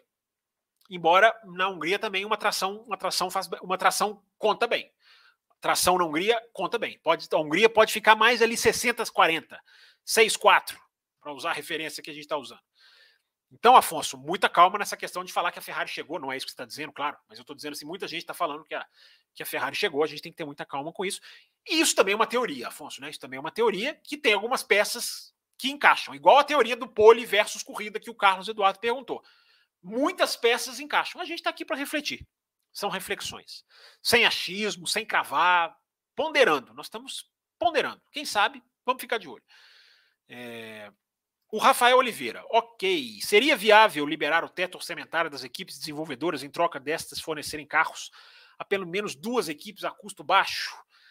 Ah, Rafael, muito complexo. Cara, interessante sua pergunta, mas aí você vai você vai mexer em muita coisa. E qual vai ser o gasto de quem compra?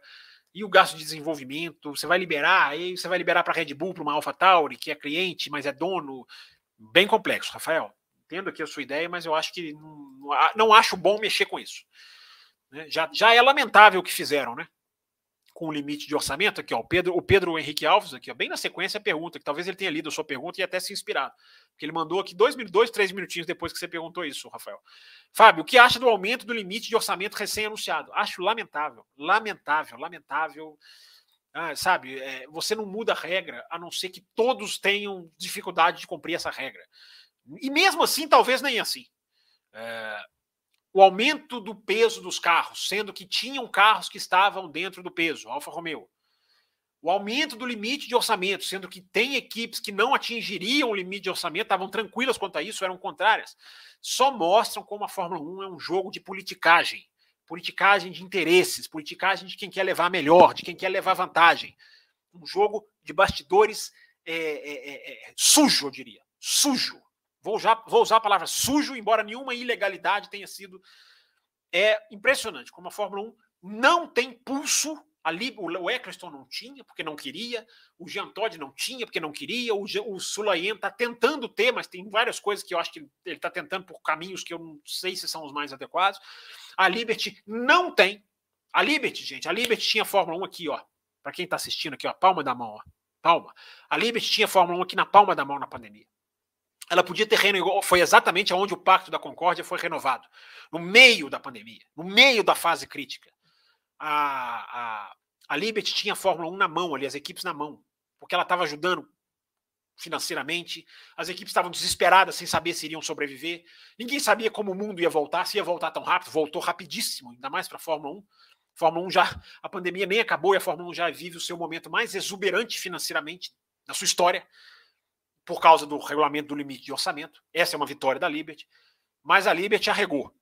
Arregou para as equipes, dando ela essas prerrogativas ainda de controlar quem entra, quem sai, de poder vetar a equipe que quer entrar. É, e mais uma vez agora é, abre, digamos assim, né? Abre é, para pressão de Red Bull, de Ferrari, de Mercedes. Ah, Fábio, o aumento de orçamento foi pequeno. Ok, foi pequeno mesmo. Não foi o que elas queriam, mas não deveria haver. Vai contra o espírito da regra. O espírito da regra era nivelar. Se você começa a ceder, você começa a desnivelar. Porque quem vai se aproveitar desses cerca de 4 milhões e meio de dólares a mais é a Red Bull, é a Ferrari, é a Mercedes. É a McLaren também, é uma, uma, uma outra. Mas as pequenas, Haas, Alfa Romeo, até a Alpine, cara. A Alpine falou, não precisamos já mudar, o outro Marcinal falou, não precisamos mexer com o limite de orçamento. Não precisamos. Nós vamos, nós vamos aquecer, nós, nós vamos atender, melhor dizendo. Nós nos programamos. Aí vem o, a Fórmula 1 sujo, né? sujo o jogo do Christian Horner. Não, porque a inflação no mundo aumentou, e aumentou mesmo. A inflação na Inglaterra explodiu, e explodiu mesmo. Mas as equipes recebem da Fórmula 1 em dólar. E a valorização do dólar do ano passado para esse é maior do que a inflação. As equipes recebem da Fórmula 1 em dólar. Elas gastam em euro, mas elas recebem em dólar. E se o dólar valorizou, elas estão recebendo mais. O câmbio, a conversão do câmbio, elas estão recebendo mais. Então não tinha que ter aumentado o limite de orçamento. Foi pura pressão, como foi pura pressão aumentar o peso dos carros, sendo que tinha carro. Gente, se tem equipe que, que segue a regra, você não pode jogar a regra fora. É o espírito de ajudar os mais fortes que continua, que permanece, embora as regras hoje estão ali para o equilíbrio. O túnel de vento, a limitação do túnel de vento, a limitação do orçamento, que é o que salvou a Fórmula 1. A limitação do túnel de vento mudou a história da Fórmula 1.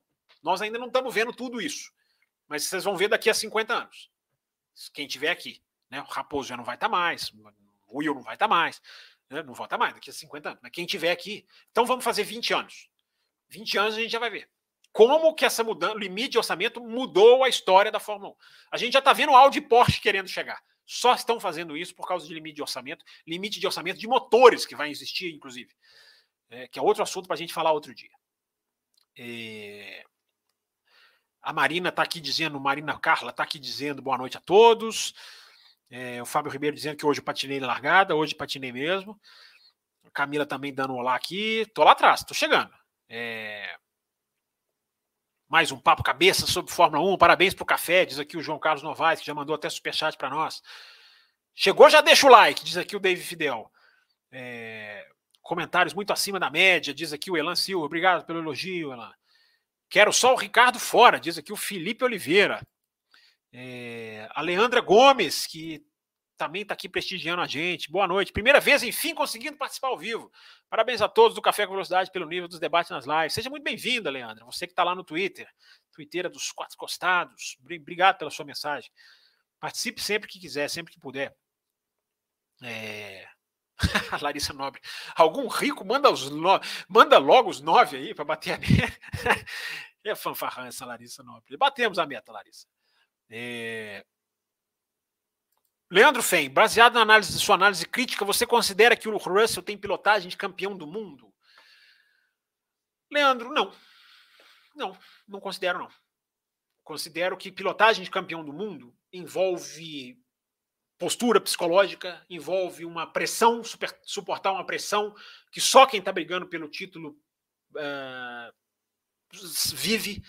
Uh, envolve outras coisas ser campeão do mundo. Envolve outras coisas. Envolve anos de evolução, envolve você sentar e se adaptar rápido, isso ele está fazendo.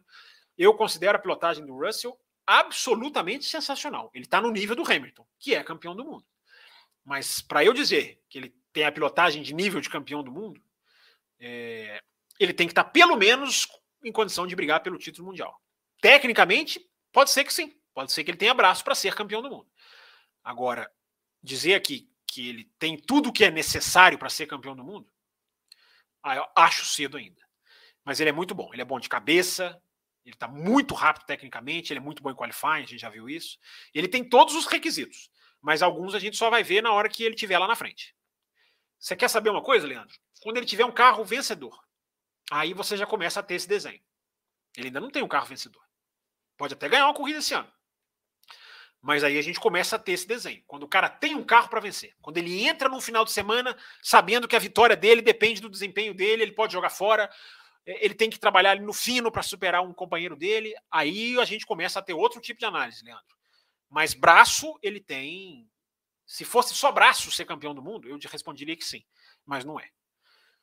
Márcio Shibazaki, a Ferrari está observando. Ah, eu já tinha lido essa daqui, foi uma das primeiras que eu li, é, de observar o Mick Schumacher. Uma hora e quinze já, cara, vocês falam muito. É... Opa, peraí, para tudo aqui. Ah, temos aqui aquele momento em que a gente interrompe a live. A gente interrompe tudo que a gente está dizendo aqui. Primeiro porque tem aqui. É... Primeiro que tem aqui mais superchats, rapidinho aqui, ó, do Wanderson. Obrigado, Wanderson. Isso aí. Não, não parem de mandar superchat porque a meta foi batida, senão a meta irá subir. Vocês pensam que eu sou, não sou esperto? Vocês pensam que eu sou esperto? Não sou. O Wanderson mandou aqui um abraço. Obrigado, Wanderson, pelo seu superchat. O Felipe também fez a mesma coisa, mandou aqui um abraço através do superchat. E a gente tem um novo membro, que é o Marcelino Paredes. Seja muito bem-vindo, Marcelino. Aquilo que nos enche de alegria, receber um novo membro durante a live. Espero que você esteja nas faixas Caputino e Extra Forte, mas se não tiver também, você tem lá a sua premiação, que é o grupo de WhatsApp, lá para você se divertir. Muito bem-vindo, Marcelino. Você uh, tem aqui o nosso braço aberto para te receber. Seja muito bem-vindo. Todo mundo que se torna membro, a gente fica muito feliz. Porque aposta no nosso trabalho, né? Confia no nosso trabalho. Assim como quem aqui manda os nossos superchats. Então vamos mandar aqui. Aqui, ó. Larissa fala um pouquinho do que eu falei aqui, ó. Acho que para uma das características que um piloto campeão tem que ter é um bom psicológico, porque chega num ponto do campeonato que a batalha fica na mente também. Perfeitamente, Larissa, exatamente isso. Acho que 2021 foi uma, uma, uma, uma enciclopédia né, para a gente aprender isso, né? Foi uma coisa absolutamente clara, né? E eu concordo plenamente com você. É... Vettel só sai se quiser, diz aqui o Aislan Pacheco. É, também acho que está nessa situação, só sai se quiser. O Vettel não tem contrato, o contrato dele acaba, mas a, a, a, a Aston Martin quer, quer que ele continue, né? O que tudo indica. É, o Márcio de Bazar, o que você acha da disputa do Mundial de Construtores entre Alpine e McLaren? Qual equipe ficará com a quarta melhor? Cara, não faço previsão não, Márcio, mas eu coloquei no Twitter hoje, hoje à tarde, coincidentemente, a pontuação, o recorte, que eu gosto muito de fazer os recortes, né? Porque dão algumas referências interessantes, às vezes dão, fazem umas mentiras, que também é legal apontar, né? Umas idiosincrasias absolutamente é, salutares, mas às vezes mostra algumas coisas interessantes. E eu coloquei no meu, no meu, no meu Twitter. Deixa eu ver se eu consigo colocar para vocês aqui, ó. Compartilhar, compartilhar a tela. Deixa eu ver se eu consigo mostrar para vocês aqui. Aqui, ó. Aqui, acho que vou conseguir sim. Olha, eu tô ficando rápido nisso aqui, hein? É, olha aqui, olha aqui o recorte das últimas três, das últimas três, da pontuação da Fórmula 1 nas últimas três corridas. Eu vou conseguir. Aqui, ó. Estão conseguindo enxergar direitinho aí? Então, tá um pouquinho pequeno, né? Mas eu coloquei no meu Twitter. Olha a pontuação dos últimos três GPs. Alpine, 34 pontos. Haas, 19. McLaren, 16. E Alfa Romeo, 10. Olha como nas últimas três provas a McLaren pontuou mal, gente. Olha como a Alpine bota mais do que o dobro. A Haas marcou mais pontos que a McLaren. Alfa Romeo também foi mal. Olha como a McLaren precisa do Ricardo. Eu até escrevi isso aqui no meu Twitter, não tá dando para ver, tá muito pequenininho. Mas eu até escrevi isso aqui no meu Twitter. Como a McLaren precisa do Ricardo. Né? Até anunciei que ia falar mais sobre esse assunto aqui no nosso, na nossa live. Então, gente, para responder a pergunta aqui do nosso do nosso Shibazaki, é, o momento é muito da Alpine, né? A Alpine cresceu, a Alpine veio com uma nova asa que também mudou o jogo, mudou muito assim a, a, a, não só velocidade reta que ela já tinha, mas conseguiu dar velocidade reta sem perder muita força aerodinâmica. A Alpine está no momento melhor. O Ocon pontua muito bem. A gente não pode tirar isso do Ocon. Eu acho que o Ocon está muito discreto, mas ele é um cara que discretamente ele vai lá e pontua, né, cara? O Ocon ele pontua muito bem. E o Alonso é o mais rápido da equipe, sem dúvida nenhuma. Então, é, a Alpine está no momento muito melhor. E a McLaren em queda vertiginosa. E aí é que ela precisa do Ricardo. Agora, isso também tem que entrar na análise do Ricardo, né, gente? Vamos, vamos, vamos, vamos além mais um pouquinho? Vamos mais um pouquinho além? Falando do Ricardo? Eu estava vendo num Twitter, acho que foi no Twitter que eu vi. É, ah, Ricardo em 2011. 2000, desculpa, Ricardo em 2021, metade do campeonato, 11 corridas, por isso que eu estou com 11 na cabeça. 11 corridas, metade de 2021, pontuação do Ricardo, até anotei aqui, ó, 50 pontos.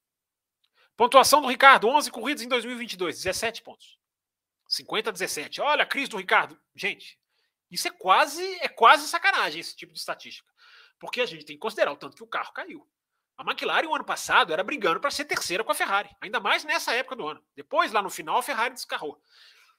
Mas a McLaren era outro carro no ano passado. A queda da McLaren é uma coisa vertiginosa. Vou repetir a expressão. A queda da McLaren é uma coisa incrível. É uma coisa impressionante. Entendeu? É... A gente tem que. A McLaren ela tinha 163 pontos na metade do ano passado, ela tem 81, ela tem metade dos pontos do ano passado. 163 a 81. Isso é o carro caiu. O Norris continua bem. É o carro, o carro caiu. Porque se o Norris tivesse caído, você fala, pô, aí também. Mas não, o Norris não caiu. O Norris continua muito bem, já fez pódio até esse ano. É o único além de McLaren, o único piloto fora de McLaren, Ferrari, Red Bull que, que chegou no pódio. É, então a McLaren mergulhou para baixo, cara. Isso tem que ser considerado. A gente, a gente tem que tomar cuidado com, com a análise do Ricardo. Ele tá mal? Ele tá mal. Não há a menor dúvida. Né? O, Ricardo na, na, o Ricardo na Inglaterra foi muito mal, fez uma corrida deplorável. O Ricardo na Áustria, ele andou, ele, ele fez um qualifying pior do que o do Norris.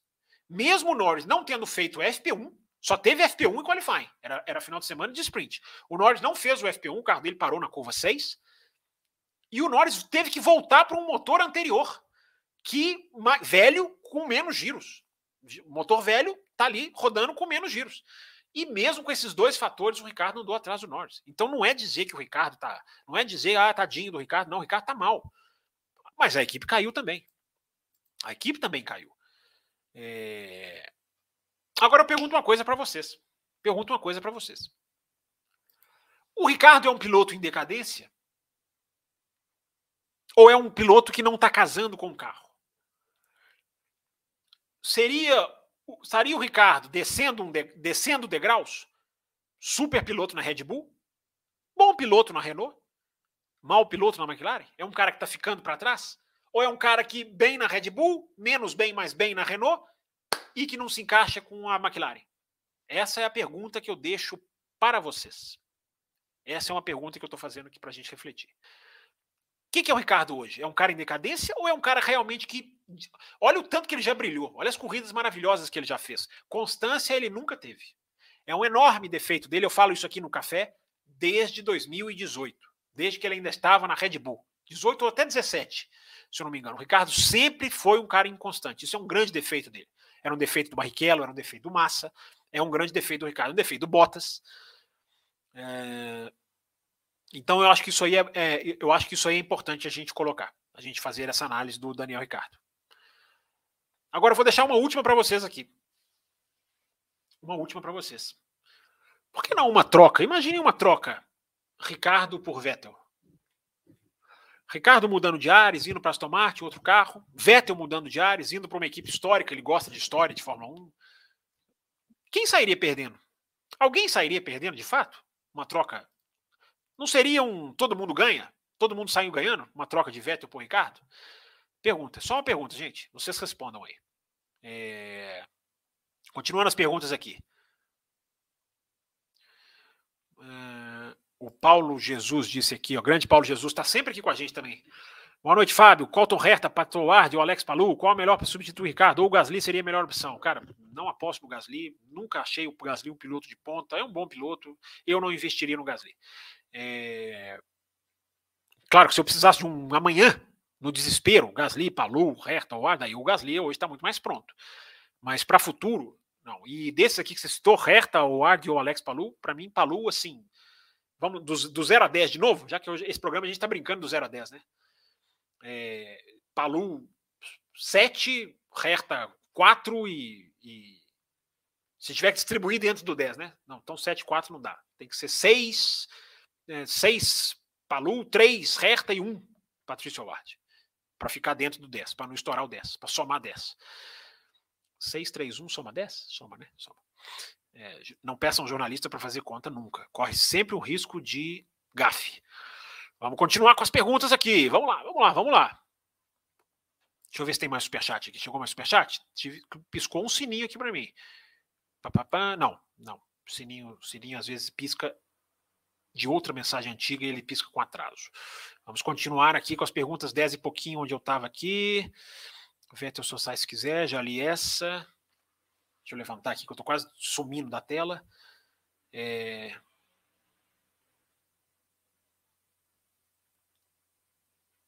Calma, pessoal, ainda está se adaptando. O Charles Câmara dando um olá aqui. Carlos Eduardo.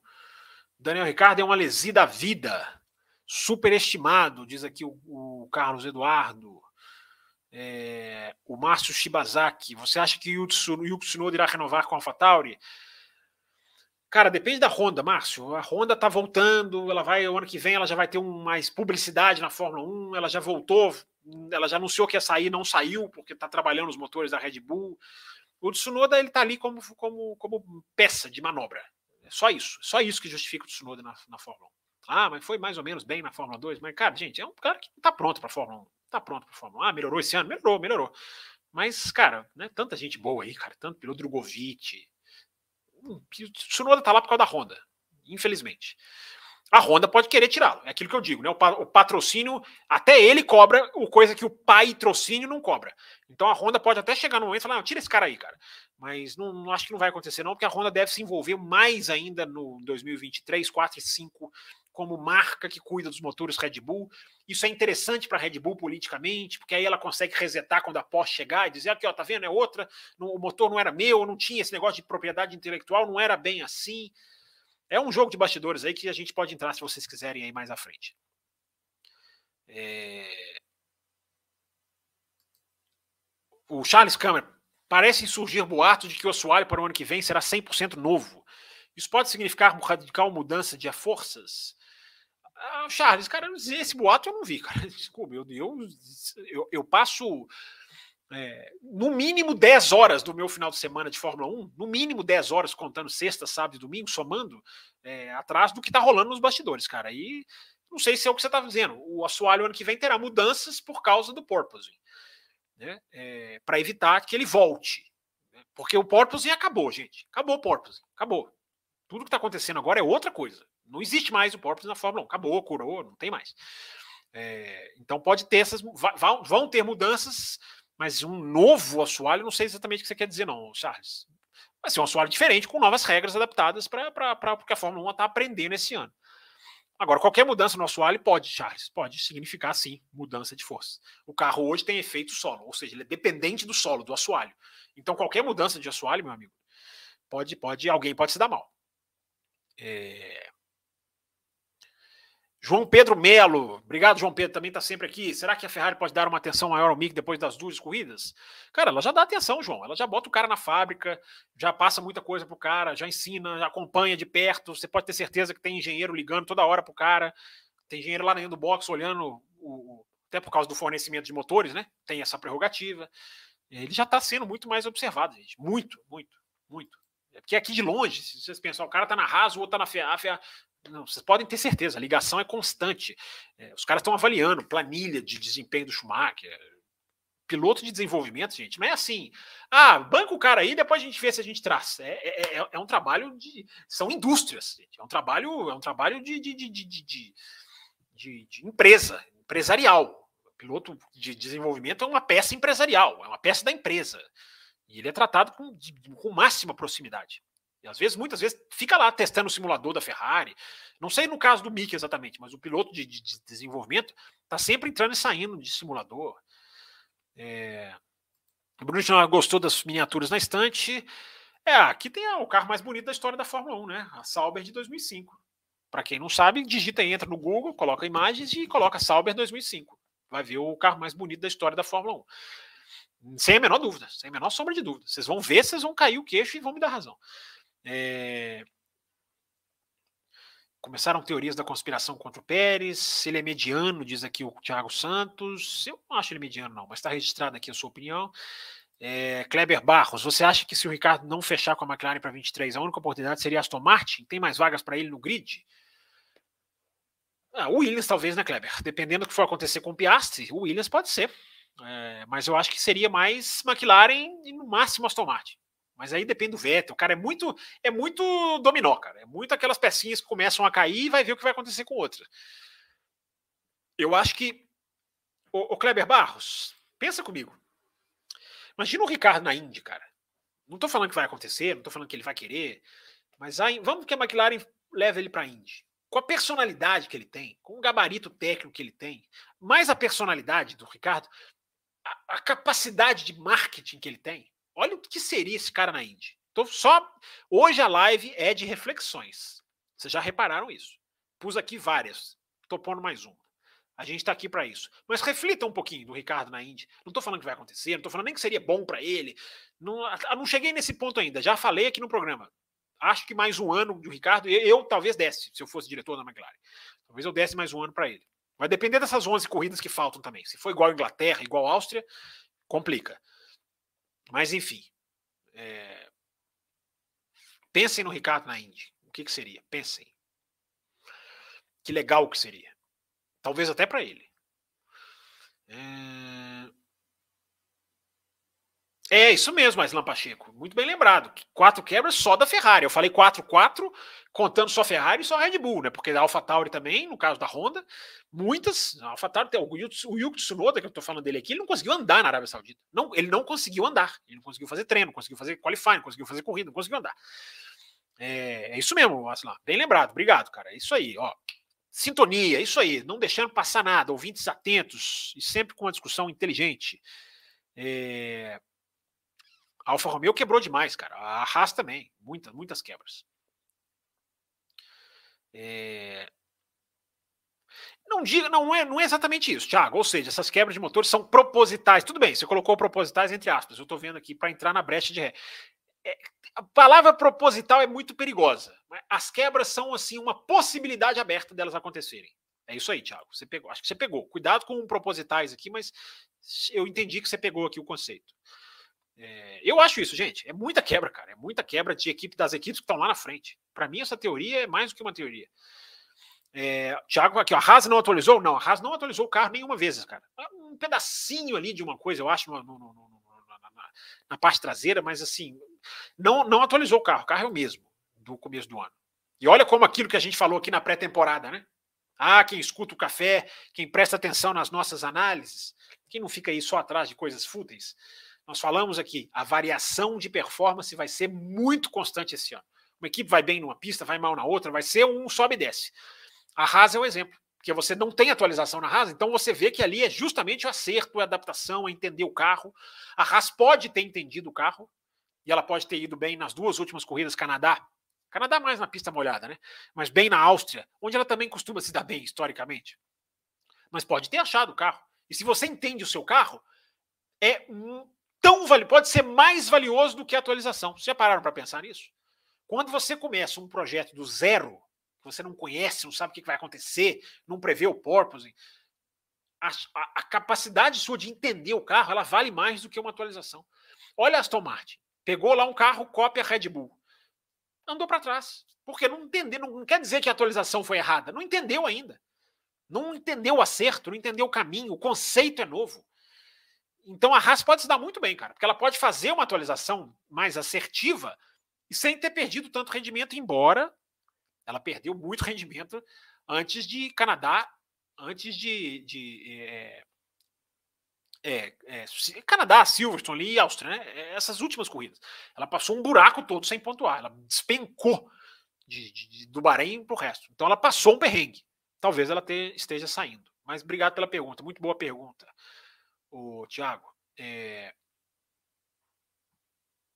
percebe-se que o problema de confiabilidade na Red Bull já foi bastante melhorado. Diz aqui o Leandro Essício. É, obrigado pela sua mensagem, Leandro. Mas o Pérez quebrou no Canadá, né? Não faz tanto tempo assim. É, mas o da Ferrari me parece mais grave. Uma hora e 34 de live, gente. Caminhando para o final, tá? Cerrando as perguntas aqui no 11h20, 11h20 e pouco. Tá? É, eu vou agora fazer aquele leve intervalinho aqui para eu poder ligar o meu computador na tomada. E enquanto isso, vocês veem mais uma vez, como eu sou bonzinho, vocês veem mais uma vez aqui a loja do Bootkin GP, enquanto eu vou carregar o computador na tomada. Um instante.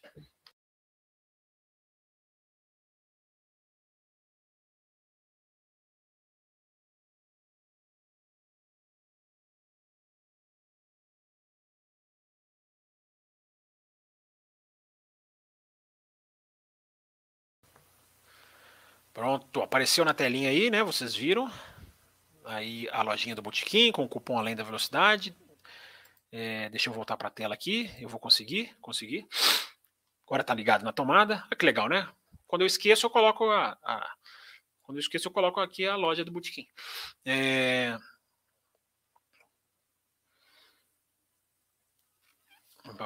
McLaren equipe de corrida, não é montadora. Diz aqui alguém que sumiu aqui, não vi quem é.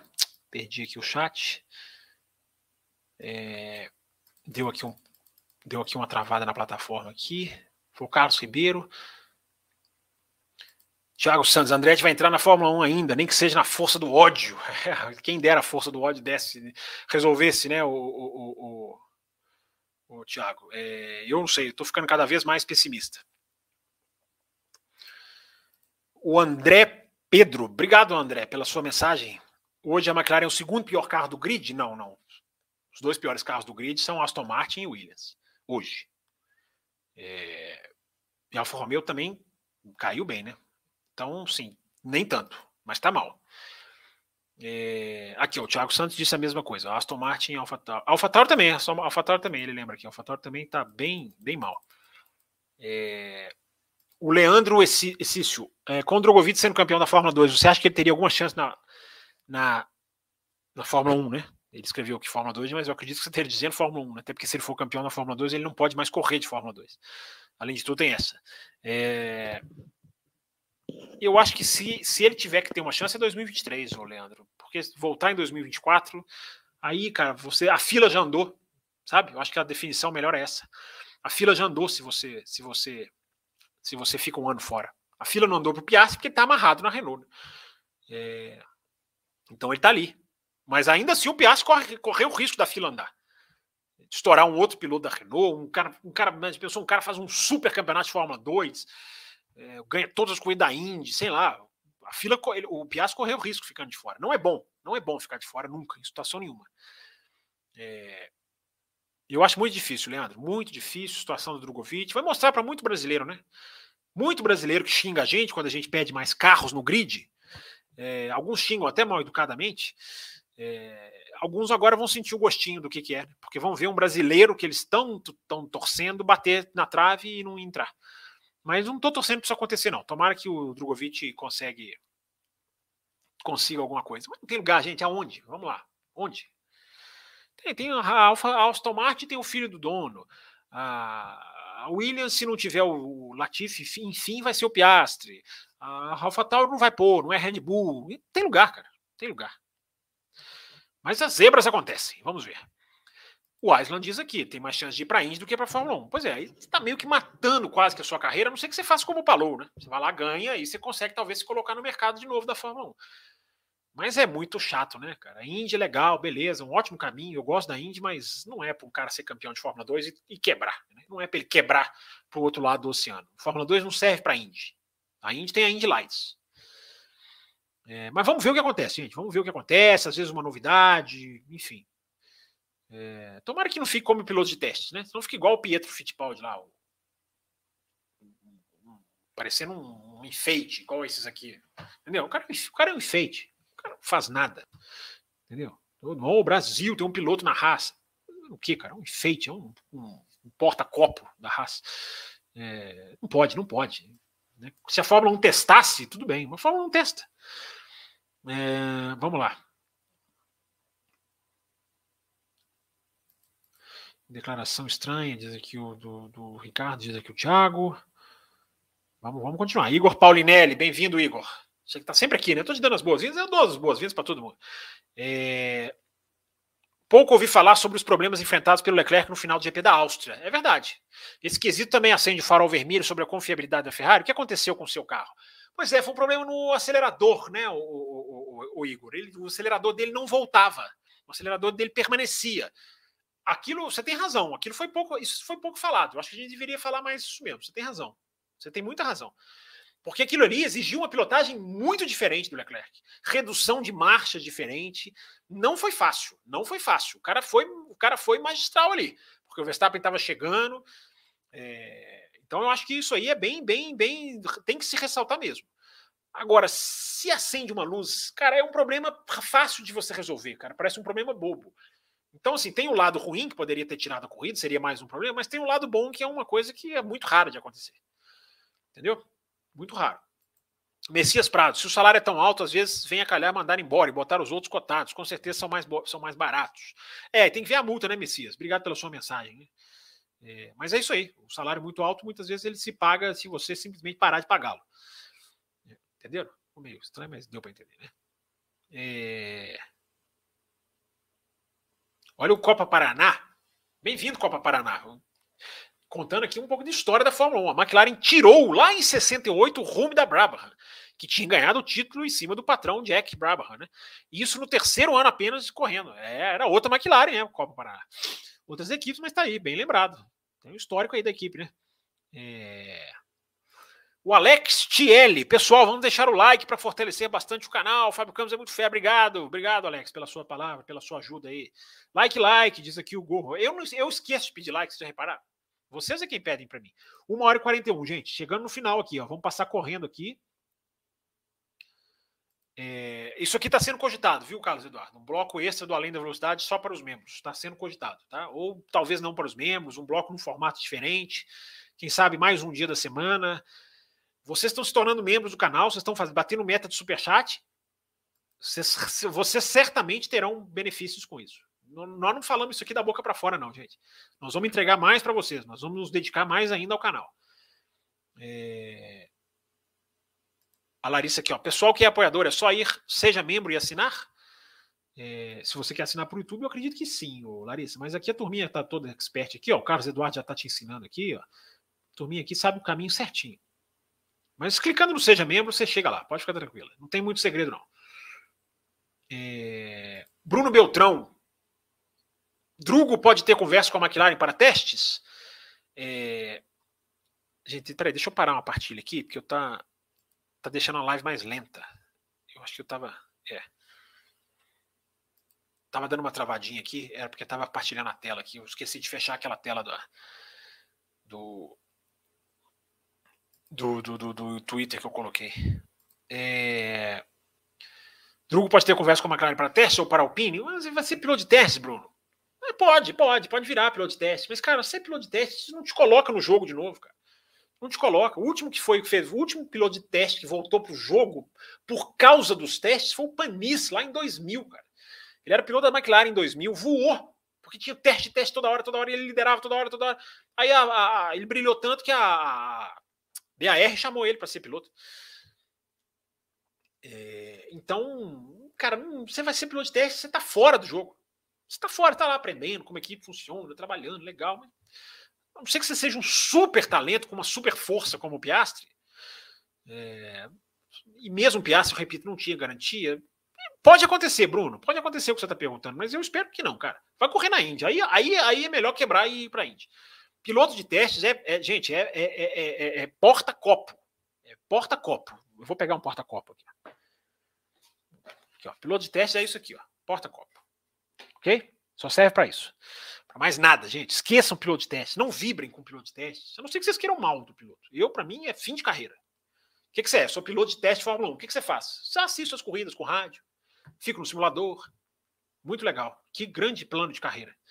Quais as chances da McLaren fazer um time B, como a Red Bull fez com a AlphaTauri?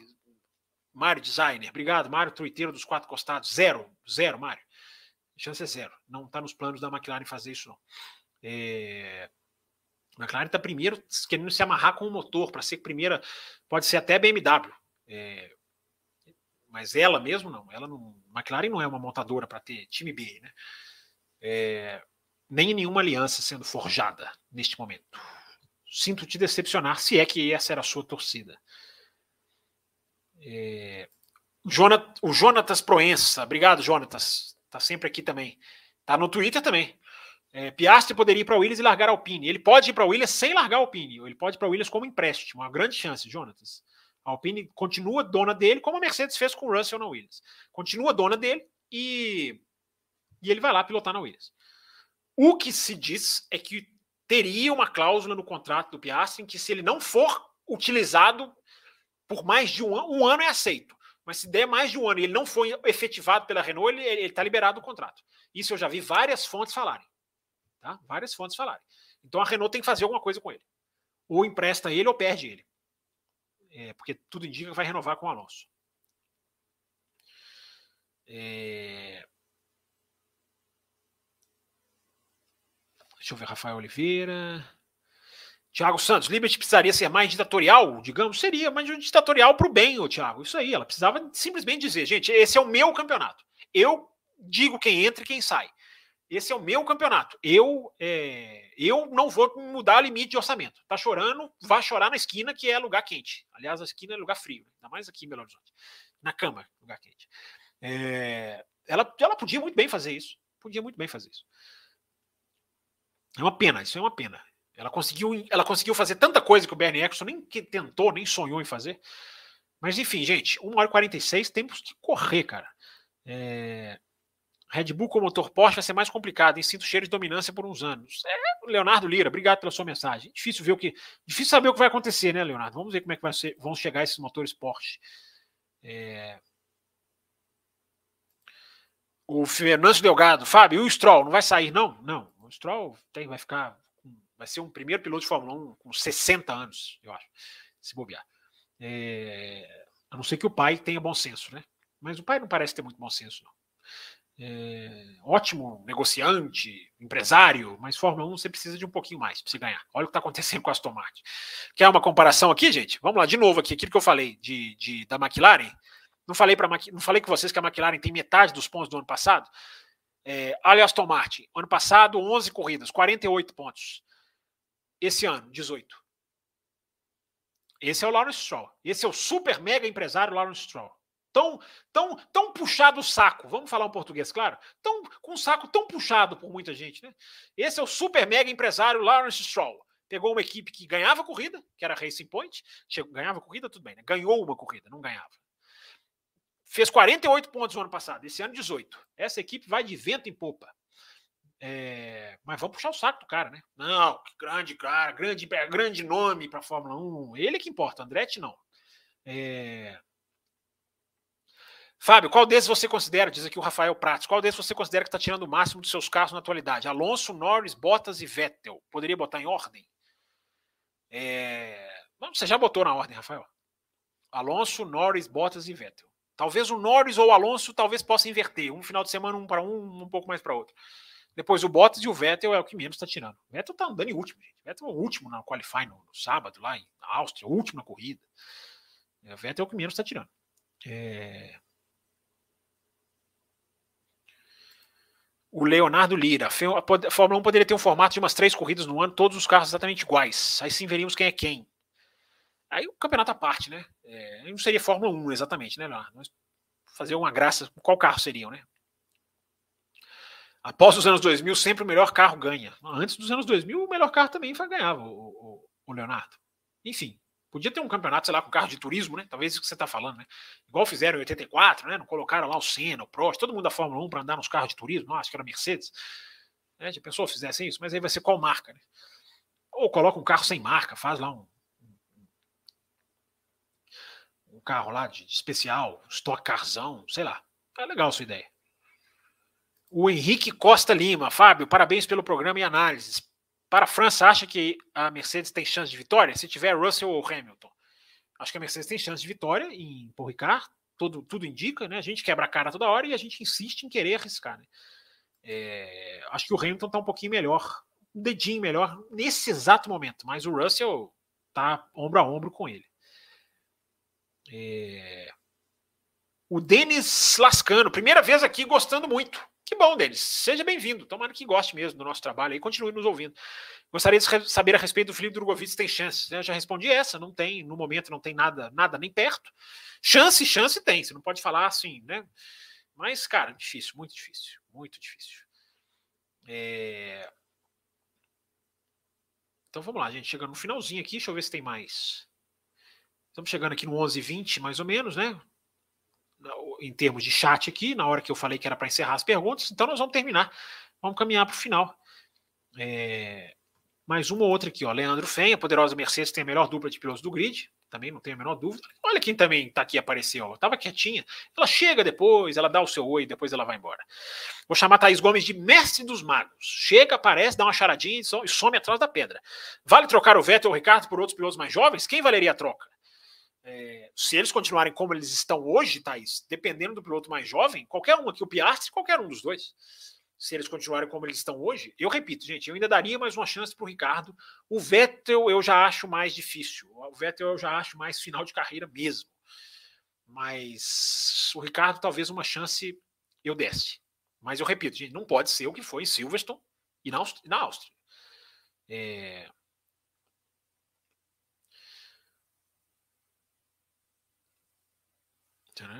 O pessoal esquece que o Mick é da academia da Ferrari. Não, acho que o pessoal tá lembrando. Fábio, a Red Bull, diz aqui o Márcio, Red Bull terá, deverá ter duas a três atualizações até Singapura. Isso procede? Hum, cara, quem falou isso, para mim, como é que vai saber isso, cara? Isso é uma coisa que talvez só a equipe ali esteja projetando ainda, desenhando. Não dá para cravar isso, não. Vamos ver, vamos, vamos acompanhando as atualizações à medida que elas chegam. Agora, dizer se vai trazer, quantas tem, a gente consegue saber para o final de semana que vem, né? Assim, ó, na, no, no, GP da, da, Áustria, no GP da Hungria, no GP, às vezes até um final de semana depois, enfim, você tem essa projeção de curto prazo. Agora, Singapura está meio longe, né? É... Haas, Haas, realmente sempre foi bem na Áustria, diz aqui o F1 sem moderação. Esse nome é o mais legal, né, cara? F1 sem moderação. Foi bem na Áustria, lembra do P4 P5 do Grosjean em 2018. É, isso mesmo. Aqui, aqui, a gente, aqui a gente não erra, não. Tô brincando, a gente erra sim. A gente erra muito. Mas é isso aí. Obrigado, F1 sem moderação. Vai dar Leclerc na França e na Hungria, diz o Pedro Arthur Silva aqui, ó. Vamos cobrar ele depois, hein? É... Deve acontecer com o Drogovic o mesmo que aconteceu com o Drevi, De Vries, diz o Island. Se acontecer, tá bom, cara. Se o Drogovic tiver um assento na Fórmula E, como o De Vries teve, tá bom. Para mim não tá ruim, não. Claro que, repito, né?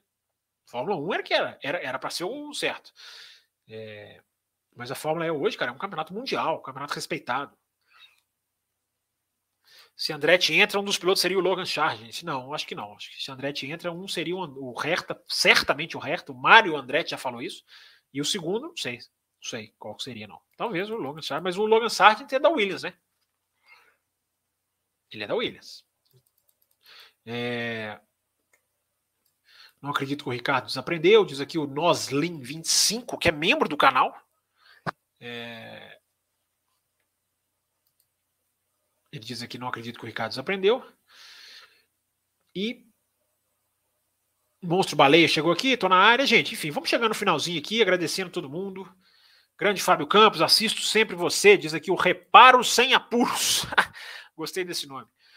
Estou por aqui no Loucos também, parabéns. Obrigado pela audiência, tanto, tanto cá como lá. Obrigado, Reparo Sem Apuros. Uh, Kevin Rex, a BMW de volta com a McLaren ou é só notícia para clickbait? É os dois, cara, porque a BMW tem uma parceria para carros de rua com a McLaren. Então, você não é uma coisa assim que, que é inventada. É, elas trabalham juntas já. E será que a BMW não está coçando a orelha? Não. Vendo Mercedes, alemã como ela. Vendo Porsche, alemã como ela. Audi, alemã como ela. Uh, será que a BMW tá, vai ficar quietinha? Eu eu, não, eu acho que pode ter um fundo de verdade aí, Kevin. Pode ter um fundo de verdade aí. E, e se falou isso nos bastidores na, na Áustria. Quando uma coisa é conversada nos bastidores, cara, um foguinho tem. Mas é só isso, uma fumacinha. É... Aqui o Island falando, né? Se ele conseguir a superlicença, pode ser que ele vá para o Williams. O ano que vem eu acho que ainda não, o Island. Eu acho que o ano que vem ainda está cedo. Mas enfim, vamos ver o que, que a Williams faz também, né? Qual vai ser a dupla. O álbum deve ficar. E o Piastri está muito perto lá. É... Ó, tem mais superchat aqui, eu não podia deixar passar. Muito, muito feliz de fazer parte desse incrível canal, Marcelino Paredes, né? Que é, é, é membro recente. Muito obrigado, Marcelino, pela sua, pela sua adesão aí ao nosso adesão recente aí ao nosso grupo de membros. Passa lá o seu telefone, você que foi tornou-se membro hoje, né? Passa lá o seu telefone lá no além do, entra lá no cafécomvelocidade.com.br, se identifica lá que o Raposo vai colocar, se é que já não colocou, porque ele é rápido, vai colocar você rapidinho no nosso grupo lá de WhatsApp. E dependendo do nível que você tiver, você recebe programas extras também. E se você tiver no nível máximo, aquele que só consome um real por dia, você concorre a uma assinatura em breve da F1 TV. Para você acompanhar VTs das corridas a hora que você quiser. Enfim, Fórmula 2, Fórmula 3, tudo aí.